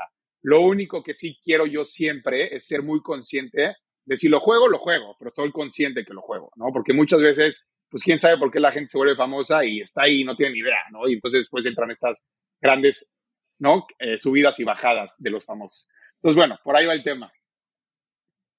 Quien te conoce eh, desde hace tiempo habla de, ti como alguien que no le gusta la monotonía, ¿no? Eh, al principio hablabas de tener como que tu vida planeada, pero por otro lado también eres alguien que, actúa muy impulsivamente, ¿no? Que parece que nunca estás conforme y siempre estás buscando algo más. Eh, ¿Cómo piensas de esto? ¿No crees que hasta cierto punto podrías ser algo relacionada a la adaptación hedónica nunca es suficiente. Sentirme que estoy quieto, disfrutando algo que ya he vivido, no es suficiente. Y entonces salgo a buscar algo más. ¿Es cierto? ¿Qué piensas de la manera en que te describe la gente que te conoce? Creo que tienen razón. Eh, creo que viene de, de este gran a ver, mi gran camino, mi gran reto ha sido mi propio desarrollo personal, ¿no? Y, como que la prioridad número uno que, que, le he puesto en mi vida es mi salud emocional y mi salud mental. Y esa prioridad me ha llevado a cuestionarme muchas cosas y me ha llevado a tratar de saltar de juego en juego, ¿no? De buscar diferentes experiencias, pero todo tiene que ver con este juego personal, ¿no? De hecho, no es un juego de terceros, ni siquiera hay un endgame, no hay un objetivo. Es simplemente el juego de de tratar yo siempre de, mejorar en esas cosas. Y en ese sentido, eh, sí he llegado a ciertas conclusiones, como en dónde vivimos, ¿no? O sea, el juego de en dónde vivimos. Creo que el 98% de la gente muere en donde nace, a nivel físico, ¿no? En la ciudad en donde le tocó nacer. Eh, y son cosas que yo me pregunto, ¿no? Es como, eh, ¿por qué? ¿Por qué tenemos que vivir y morir en la ciudad donde nos tocó nacer. Nosotros lo escogimos, pues no, ¿no? Nosotros escogimos ser mexicanos, no. Ser mexicanos existe, no. Ser mexicanos es un concepto, es un concepto totalmente falso. Entonces, esos cuestionamientos, pues me han llevado a tratar de, pues sí, decidir decir, oye, ¿qué pasa si voy y, me, vivo en otra ciudad, ¿no? Y, y, es algo que he platicado mucho con mi esposa y tuvimos ahí una experiencia de, de vivir cuatro meses en cuatro ciudades diferentes, pues para ver cómo se sentía vivir en lugares diferentes. Este, pero en fin, o sea, esa parte de moverme de lugar o estar inquieto tiene que ver, pues nada más a lo mejor con experimentar estos juegos que, los trato de hacer conscientes y digo, oye, igual, o sea, trabajar, trabajar toda tu vida, de realmente, realmente a eso vinimos, ¿no? Ahorita traigo un concepto a lo mejor de, ¿y si me retiro a los 36 años, qué pasaría? ¿No? ¿Por qué tengo que trabajar? O sea, me quiero retirar a los 36 años, ¿está bien o está mal? Bueno, pues mínimo quiero cuestionar ese status quo, moverme del lugar, tratarlo, tener otra perspectiva del juego y ver si eso funciona o no. Entonces, a tu pregunta, sí, sí soy una persona que constantemente está tratando de, desafiar esos juegos. Esos, esas narrativas con las que vivimos y, bueno, muchas veces este, he aprendido cosas de ellas, muchas veces he tenido dolor, después la gente eh, cercana a mí pues me lo cuestiona mucho y las traigo ahí medio, este, en cuerda floja, pero bueno, es algo que, a mí me gusta mucho, la verdad. Háblame más de estos microsabáticos, que ya llevas cuatro, cuatro iteraciones. ¿Cómo se te ocurrió hacerlo por primera vez y cómo le vendiste la idea a tu esposa? Eh, los, los microsabáticos para mí son este juego de tener otra perspectiva, ¿no? O sea, de, tener la capacidad a nivel consciente de eh, estar jugando un juego en el momento, salir del juego, ¿no? Este, tener, tener una óptica mucho más alejada del juego y a partir de ahí, pues tener nuevas, nuevas decisiones, ¿no? Eh, siempre he sido una persona en donde me gusta como que salirme de donde estoy e ir a buscar una experiencia. Salir de donde estoy e irme a buscar una experiencia. Y el primer como concepto de mini sabático que hicimos fue hace aproximadamente tres años, ¿no? En donde justamente venía de este proceso de transición de una de estas empresas que había co-creado y estaba dejando. Y le dije a mi esposa, oye, ¿por qué no, no? Este, quemamos un poco los barcos, ¿no? Vendemos todos los muebles de nuestro departamento, ¿no? Este, dejamos el departamento, dejamos el trabajo y nos vamos a vivir a cuatro ciudades diferentes, este, cuatro, cuatro meses, y experimentamos lo que es vivir en otras ciudades, este, y desafiamos un poco ese status quo de por qué México es la ciudad en donde nacimos y donde tenemos que vivir y morir, ¿no?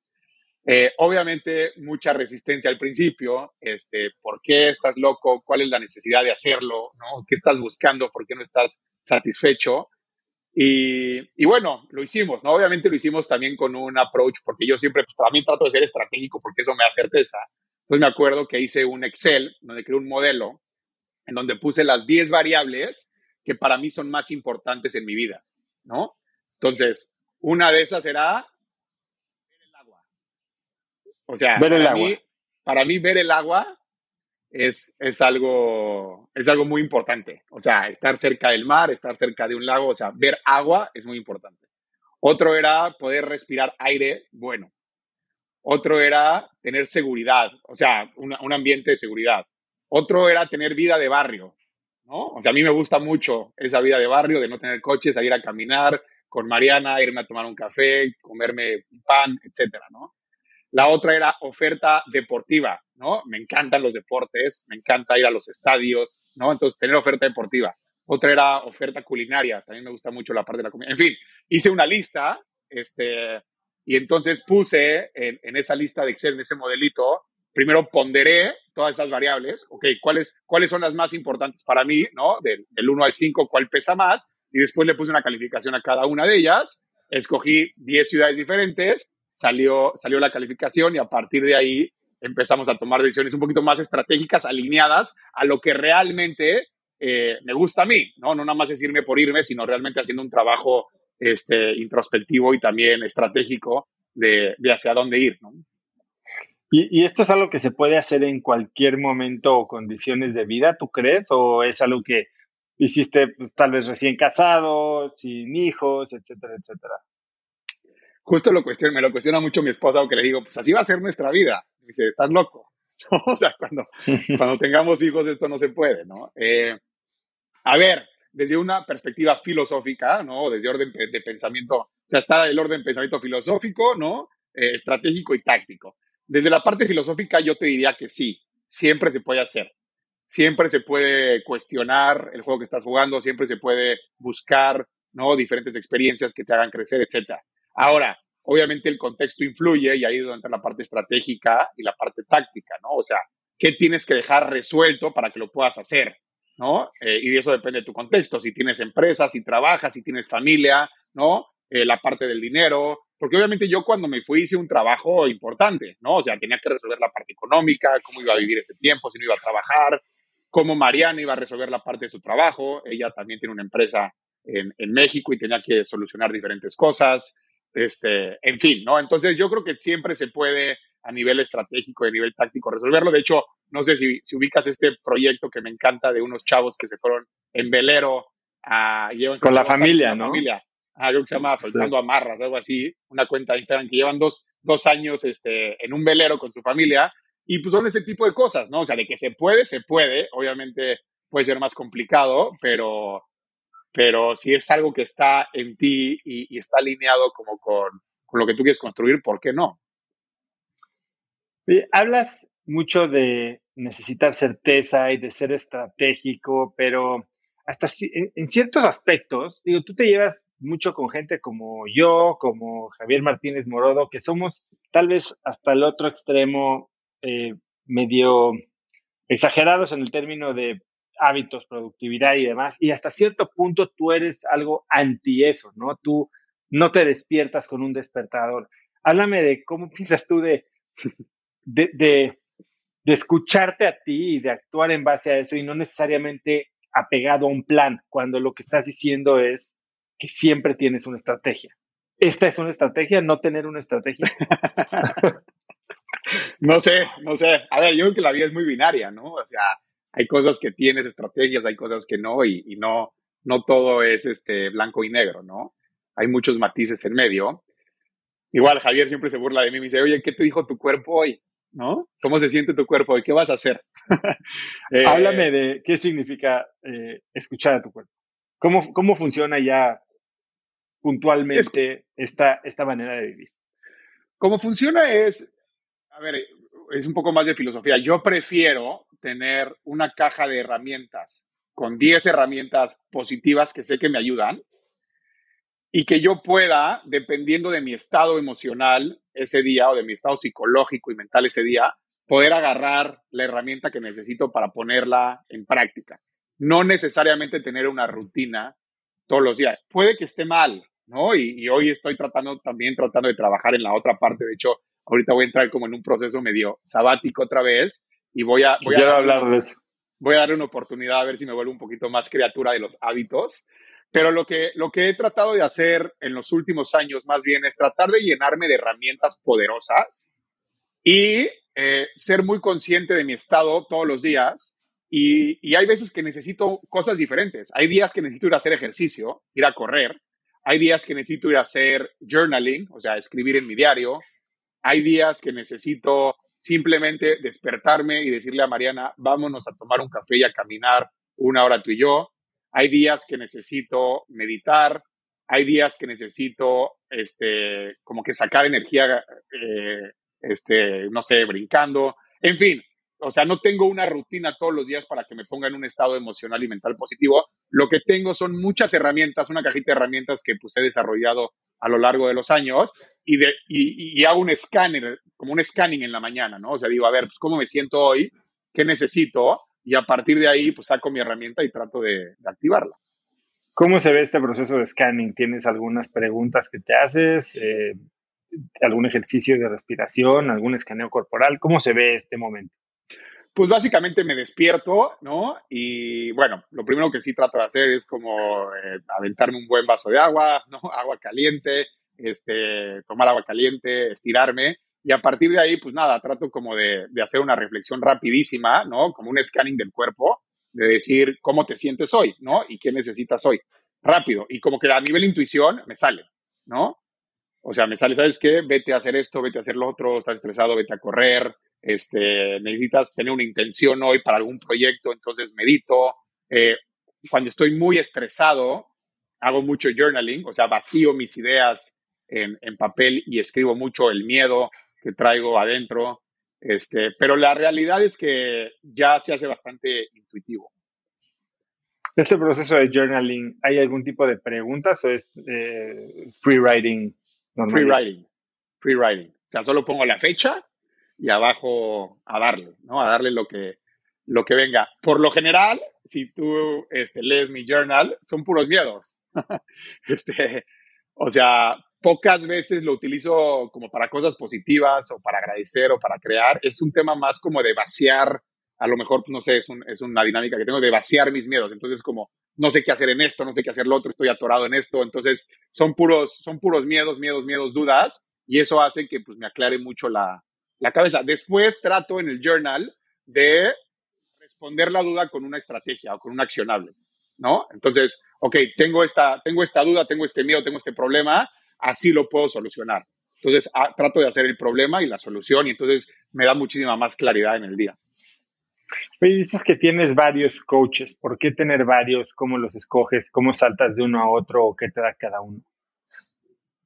Pues yo creo que por el tiempo, más, como dicen, no más vale el diablo por viejo que por diablo, pues porque he tenido, llevo 20 años en coaching y entonces pues me he llenado de diferentes, ¿no? Entonces, eh, hoy en día trabajo activamente con tres, ¿no?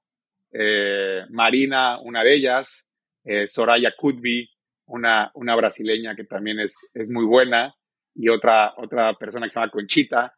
Y como que a ver, he tratado también de, pues es un tema también de conexión, ¿no? Hay, hay, hay personas que me ayudan en ciertos temas, cuando tengo retos un poco más profesionales, voy con una persona, cuando tengo retos un poquito más personales o emocionales, con otra persona. Eh, cada coach tiene su diferente estilo de, ¿no? De rapport, sus diferentes técnicas, y yo ya, yo ya me la sé, ¿no? O sea, yo ya sé este, quién me va a ayudar más, y la persona que creo que me va a ayudar más es la que acudo. Y también creo que es bueno eh, desintoxicarte un poquito de ese proceso, ¿no? Igual este zoom out, el, dejar el juego y verlo desde afuera. Y entonces trato de tener como dos, tres opciones siempre para cuando ya llevo mucho tiempo con alguien y a lo mejor me siento atorado, me hago, me hago este espacio y entro con otra persona y hago este espacio y entro con otra persona. Pero lo que sí ha sido una constante en los últimos 18 años, o eso yo te puedo decir, es que siempre he tenido a un coach, ¿no? Siempre. Este, he tenido mexicanos, he tenido este, internacionales, he tenido coach de pareja, coach de dinero, coach de relaciones, coach de profesional, coach físicos, ¿no? Hasta Clau, que también la, entrevistaste en el programa. En fin, soy, la verdad es que sí soy un este, fiel creyente de un, equipo de, soporte. Hace un momento mencionaste que estás entrando a, otro proceso medio de sabático y no precisamente de irte a vivir a otra ciudad. Estás tratando de frenar. Cuéntame por qué tomar esta decisión de frenar. Eh, llevo, llevo ya varios años en una, en una dinámica muy intensa en entrar en proyectos, en entrar en proyectos, en entrar en proyectos. Eh, siempre que soy, soy de esas personas, ¿no? Que tengo 20 proyectos, ¿no? Y si me dices, ¿a qué te dedicas? Chance no te puedo decir a qué. me cuesta trabajo describirlo a mí también. Exacto.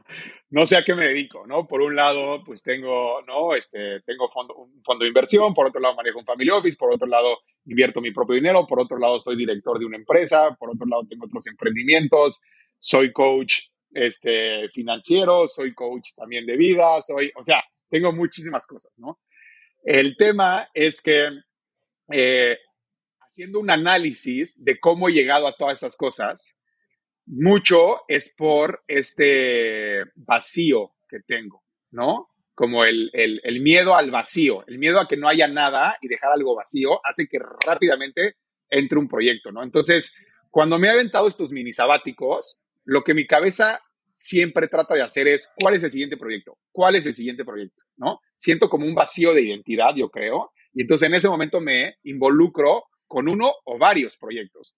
Y entonces, hoy en día me veo pues, que tengo, no sé, muchísimos proyectos y lo que quiero hacer es un ejercicio de forma consciente, decir, no voy a hacer nada durante un año, nada. No le voy a decir que sí a ningún proyecto. A nada nuevo, al menos. A nada nuevo, exacto. No le voy a decir a nada nuevo que sí y voy a tratar de lo que tenga ahorita, dejarlo estructurado de alguna manera en donde no entre a diferentes proyectos dentro de ese mismo proyecto, ¿no? O sea, ¿cómo dejo lo que está corriendo? Y quiero hacer un ejercicio de no hacer nada, mínimo desde el punto de vista profesional, obviamente, este, durante un año. ¿Por qué? Porque creo que es un reto para mí. O sea, ya estoy sintiendo este vacío. De hecho, tengo unas notas en mi celular en donde siempre apunto qué me gustaría hacer y ya va como en 50, ¿no? O sea, proyectos que quiero emprender, ¿no? Y ya va en 50 la listita de cosas que quiero hacer. No vas a hacer ninguna de ellas en un año, ¿no? Quiero que esté, o sea, quiero estar tranquilo, quiero estar reflexivo, pensativo. Y si voy a jugar algún juego, quiero que sea un juego muy mío, ¿no?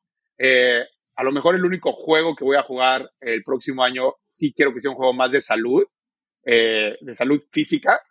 Eh, no tanto, siempre mi prioridad ha sido salud mental y salud emocional, y eso le, he destinado mucha energía y hoy le quiero destinar más energía a mi salud física, y ahí es a lo mejor en donde entro a este concepto más de, hábitos, porque creo que me va a ayudar a tener rutinas y hábitos para mi salud física, pero hasta ahí, nada más, ¿no? Esa y el juego que, el juego de, mi, casa, el juego de mi pareja, que, que, ese, que ese la verdad es que me gusta mucho, me apasiona mucho, no lo veo como una obligación y como un juego y son los únicos dos juegos que quiero jugar en este año. Y este de salud física es simplemente hábitos enfocados en mejorar biomarcadores o, o también algún deporte, porque por ahí eh, la última vez que hablamos me decías, igual y decido tratar de volverme profesional en golf. ¿Sigue siendo una opción?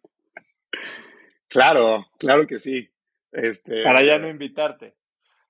Tengo, pues tengo este, pues este chip, ¿no? Este animalito desde chiquito de, del deporte, del deporte competitivo, pero ya no, ya no, ya no desde la competencia de ganar, sino que me obsesiona y me fascina, ¿no? Soy un, soy un, o sea, me encanta el proceso mental de los atletas de alto rendimiento, sobre todo de los que están compitiendo en, o sea, en partidos, ¿no? O sea, ese partido de, de Nadal en el último Australian Open, donde iba perdiendo dos sets a cero contra Medvedev, y ves su cabeza y ves cómo está en un juego interno, ¿no? No es un juego externo.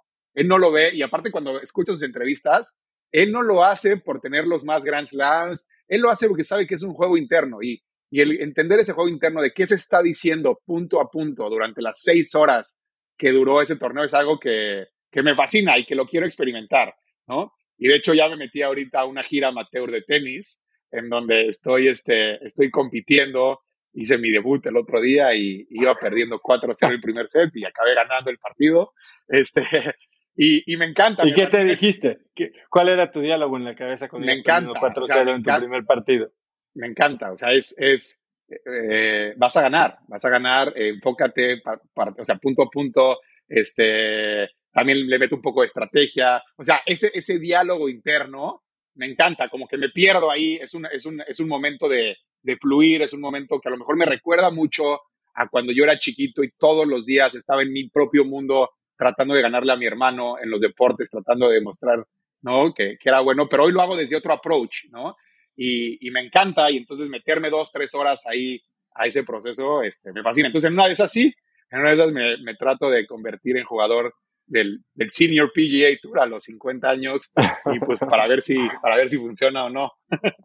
Hace poco platicaba con Paola Longoria, que bueno, pues es sin duda alguna la mejor raquetbolista de todos los tiempos, y hablaba justo de eso, ¿no? De el diálogo en su cabeza cuando le está yendo mal, cómo, cómo se recupera e incluso cómo se usa este desbalance mental como estrategia para sacar de sus casillas al competidor. Em, hoy que estás tratando de pelear con esta urgencia de hacer algo más, ¿cómo la combates? ¿Qué haces cuando empiezas a sentir esta ansiedad, estas ganas de decir que sí, te viene una oportunidad que tal vez es la que siempre habías estado buscando o ah, te haces pensar que eso es, ¿cómo la combates? Con mi cajita de herramientas.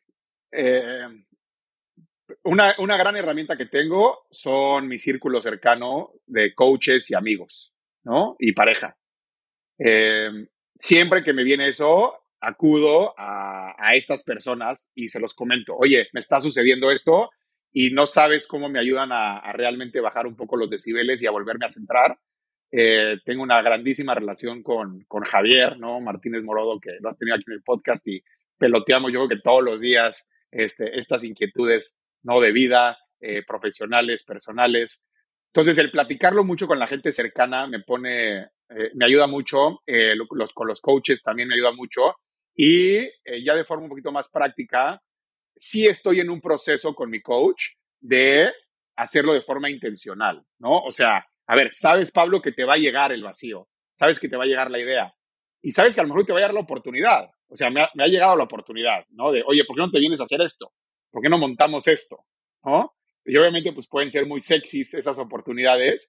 Y, yo ya soy consciente que me van a llegar esas oportunidades. Y antes lo que hacía cuando no era consciente era, wow, claro, esto es lo que estaba pensando y lo que estaba buscando, y me aviento clavado, y el día siguiente ya, te, ya había invertido en el proyecto, ya estaba trabajando, ya estaba en la oficina, ya estaba haciendo eso, ¿no? Hoy sé que me van a llegar esas oportunidades o esas ideas, y lo que estoy tratando de hacer es nada más apuntarlas eh, y meterlas en el proceso que estoy trabajando con mi coach, ¿no? Que va a ser un proceso de realmente poner todas esas oportunidades y poco a poco ir diseñando y definiendo por qué sí, por qué no, ¿no? ¿Qué, qué cosas me llenan unas, qué cosas me llenan otras y tratar de hacer un proceso un poquito más intencional, ¿no? Entonces, es un ejercicio de conciencia y también es un ejercicio de tener las herramientas y el, y el equipo de soporte necesario para no caer en, en mi vicio de, de, entrarle a todos los proyectos. Pablo, estamos eh, llegando al cierre de la entrevista y me gustaría a ti preguntarte, ¿cuál crees que hoy es el mayor obstáculo que tienes en este momento? ¿Cuál es el mayor obstáculo? ¿Obstáculo o reto? Fíjate que podría parecer lo mismo, pero sí. Si quieres hablar de, reto, está bien. A mí me gustaría que dijeras, es, algo, es, uno, es un obstáculo, es un obstáculo, es algo que es esta piedrita en el zapato que tal vez estás tratando de, de librarte de. Te voy a contestar, Oso, que no te lo sé contestar ahorita. Que gracias por la pregunta. Eh, que qué buena pregunta. Porque una cosa es reto y otra cosa es obstáculo y que me la voy a llevar hoy. Cuando la tenga, te le voy a escribir un mensajito y te la, y te la comparto porque, siendo muy honesto, no, no sé ahorita cuál es mi, mi obstáculo número uno. Y para cerrar, Pablo, si pudieras escribir un mensaje en el cielo para que millones de personas lo vieran, ¿qué diría? eh, a ver, más bien, no sería un mensaje, sería una tarea. A ver. Es, un, es una tarea que, que, hice con mi coach, que ha sido yo creo que una de las tareas más poderosas, que yo creo que es bastante, a mu mucha gente la ha hecho, ¿no? Pero es, me hicieron escribir, me hizo escribir, me quedaran seis meses de vida, después dos semanas de vida y después un día de vida, nada más un día, que escribieras, ¿qué harías? En seis meses, en dos semanas y en un día, ¿no? Eh, y de hecho hoy en la mañana eh, regresé a, a, leer, esto es un ejercicio que hice hace tres años, regresé a leer lo que haría mi último día de mi vida, ¿no? Y chistoso porque entré en catarsis otra vez. Cada vez que lo hago, o sea, no paro de, no paro de llorar y, y me conecta de forma brutal. Y creo que pondría eso, ¿no? En, en, ese mensaje. Es como, este, escribe, o sea, ni siquiera qué harías, es, escribe realmente a detalle qué harías si te faltaran seis meses, dos semanas y un día. Y cáchate que esos son los juegos, hablando otra vez, regresando a juegos, esos son los juegos que deberías de estar jugando, ¿no? Son los juegos que realmente disfrutas, son los juegos que realmente están conectados con tu esencia. Este, y, vas a tener como muchos insights de ese, de ese tema. Entonces, más bien sería una, una tarea, mi oso. Oye, ¿y te importaría compartir qué harías en tu último día si hoy fuera el último día de tu vida? Pues curiosamente es algo muy sencillo, ¿no? Este, yo creo que como todos, ¿no? Eh, y aparte, chistoso porque se lo mandé a Mariana hoy igual en la mañana y dijo, oye, hoy hiciste la mitad ya hiciste la mitad de lo que sería tu último día de tu vida. No te me vayas a morir hoy. ¿no? Este, y, y, nada, son cosas que, que, me conectan mucho. O sea, es despertarme muy temprano, ¿no? Estar, este, Mariana sigue dormida, verla media hora, ¿no? Me encanta verla, darle un beso mientras está dormida, salirme a correr, estar en la playa, meterme a la, meter, hoy te vi corriendo, ¿no? Ahí en la playa, meterme al mar, este, meditar al lado del mar, estar muy en contacto con el agua, bañarme, me encanta bañarme, soy un obsesionado de bañarme, siempre me han tirado mucha carrilla porque desperdicio el agua, pero la sensación de estar en contacto con el agua me encanta, este, y bueno, y después cosas muy, muy, muy banales, o sea, estar, mucho con Mariana, abrazarla, reírnos, o sea, cosas que no, que no son, que no son a la fuerza, que me salen muy natural, que lo disfruto, que no hay expectativas, que no hay objetivos, ¿no? Que estoy jugando el juego que quiero jugar en ese momento y lo disfruto, ¿no? Entonces, por ahí, por ahí va mi último día de, de mi vida. Pues, partner, la verdad es que ha sido increíble. Este, me encanta platicar contigo. Ojalá lo hiciéramos más. Te tengo mucho que agradecer y mucho que aprenderte. Eres un crack, hecho y derecho, y te doy las gracias por haber compartido este tiempo el día de hoy.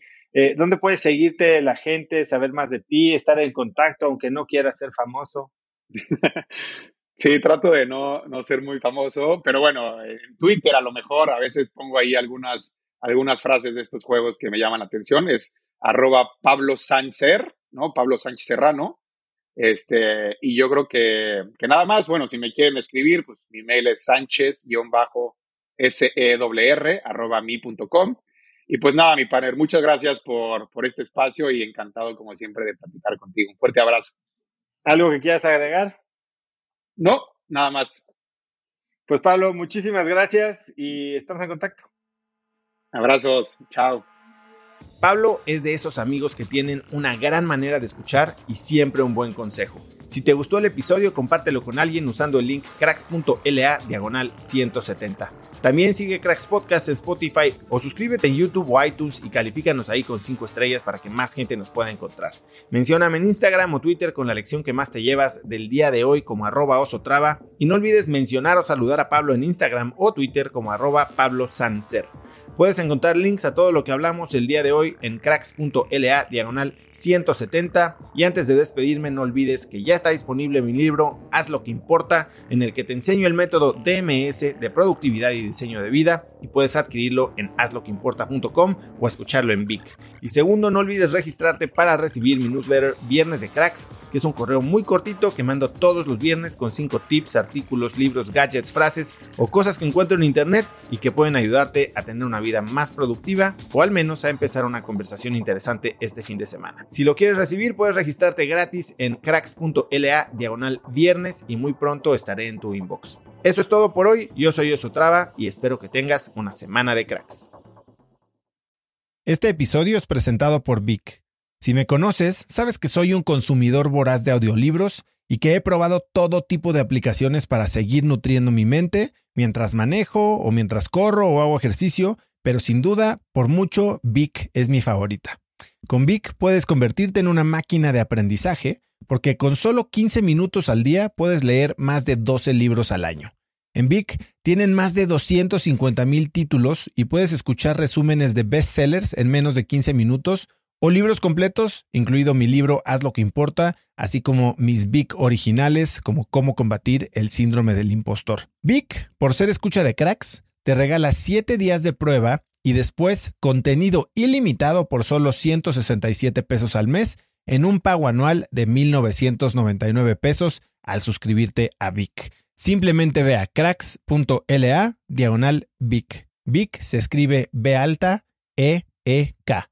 Una vez más, es cracks.la diagonal Vic. Este episodio es presentado por Hospital Ángeles Health System. Cada invitado con el que platico en el podcast me abre los ojos a nuevas tecnologías que están impactando de forma positiva la manera en que todos nosotros vivimos. Una de las áreas en las que el avance tecnológico está generando más impacto es en el área de la salud, especialmente con los avances en cirugía robótica que permiten intervenciones con menos sangrado, menos dolor, cicatrices más pequeñas y una recuperación mucho más rápida. Hospital Ángeles Health System tiene el programa de cirugía robótica más robusto en el sector privado en México. Cuenta con 13 robots Da Vinci, el más avanzado y versátil del mundo, y con el mayor número de médicos certificados en cirugía robótica, con la cantidad de horas necesarias para poder operar, ya que tiene el único centro de capacitación de cirugía robótica en todo el país. Este es el futuro de la cirugía. Si quieres conocer más sobre el programa de cirugía robótica de Hospital Ángeles Health System y ver el directorio de doctores, visita cracks.la diagonal ángeles. Una vez más, es cracks.la diagonal ángeles. Consulta a tu médico.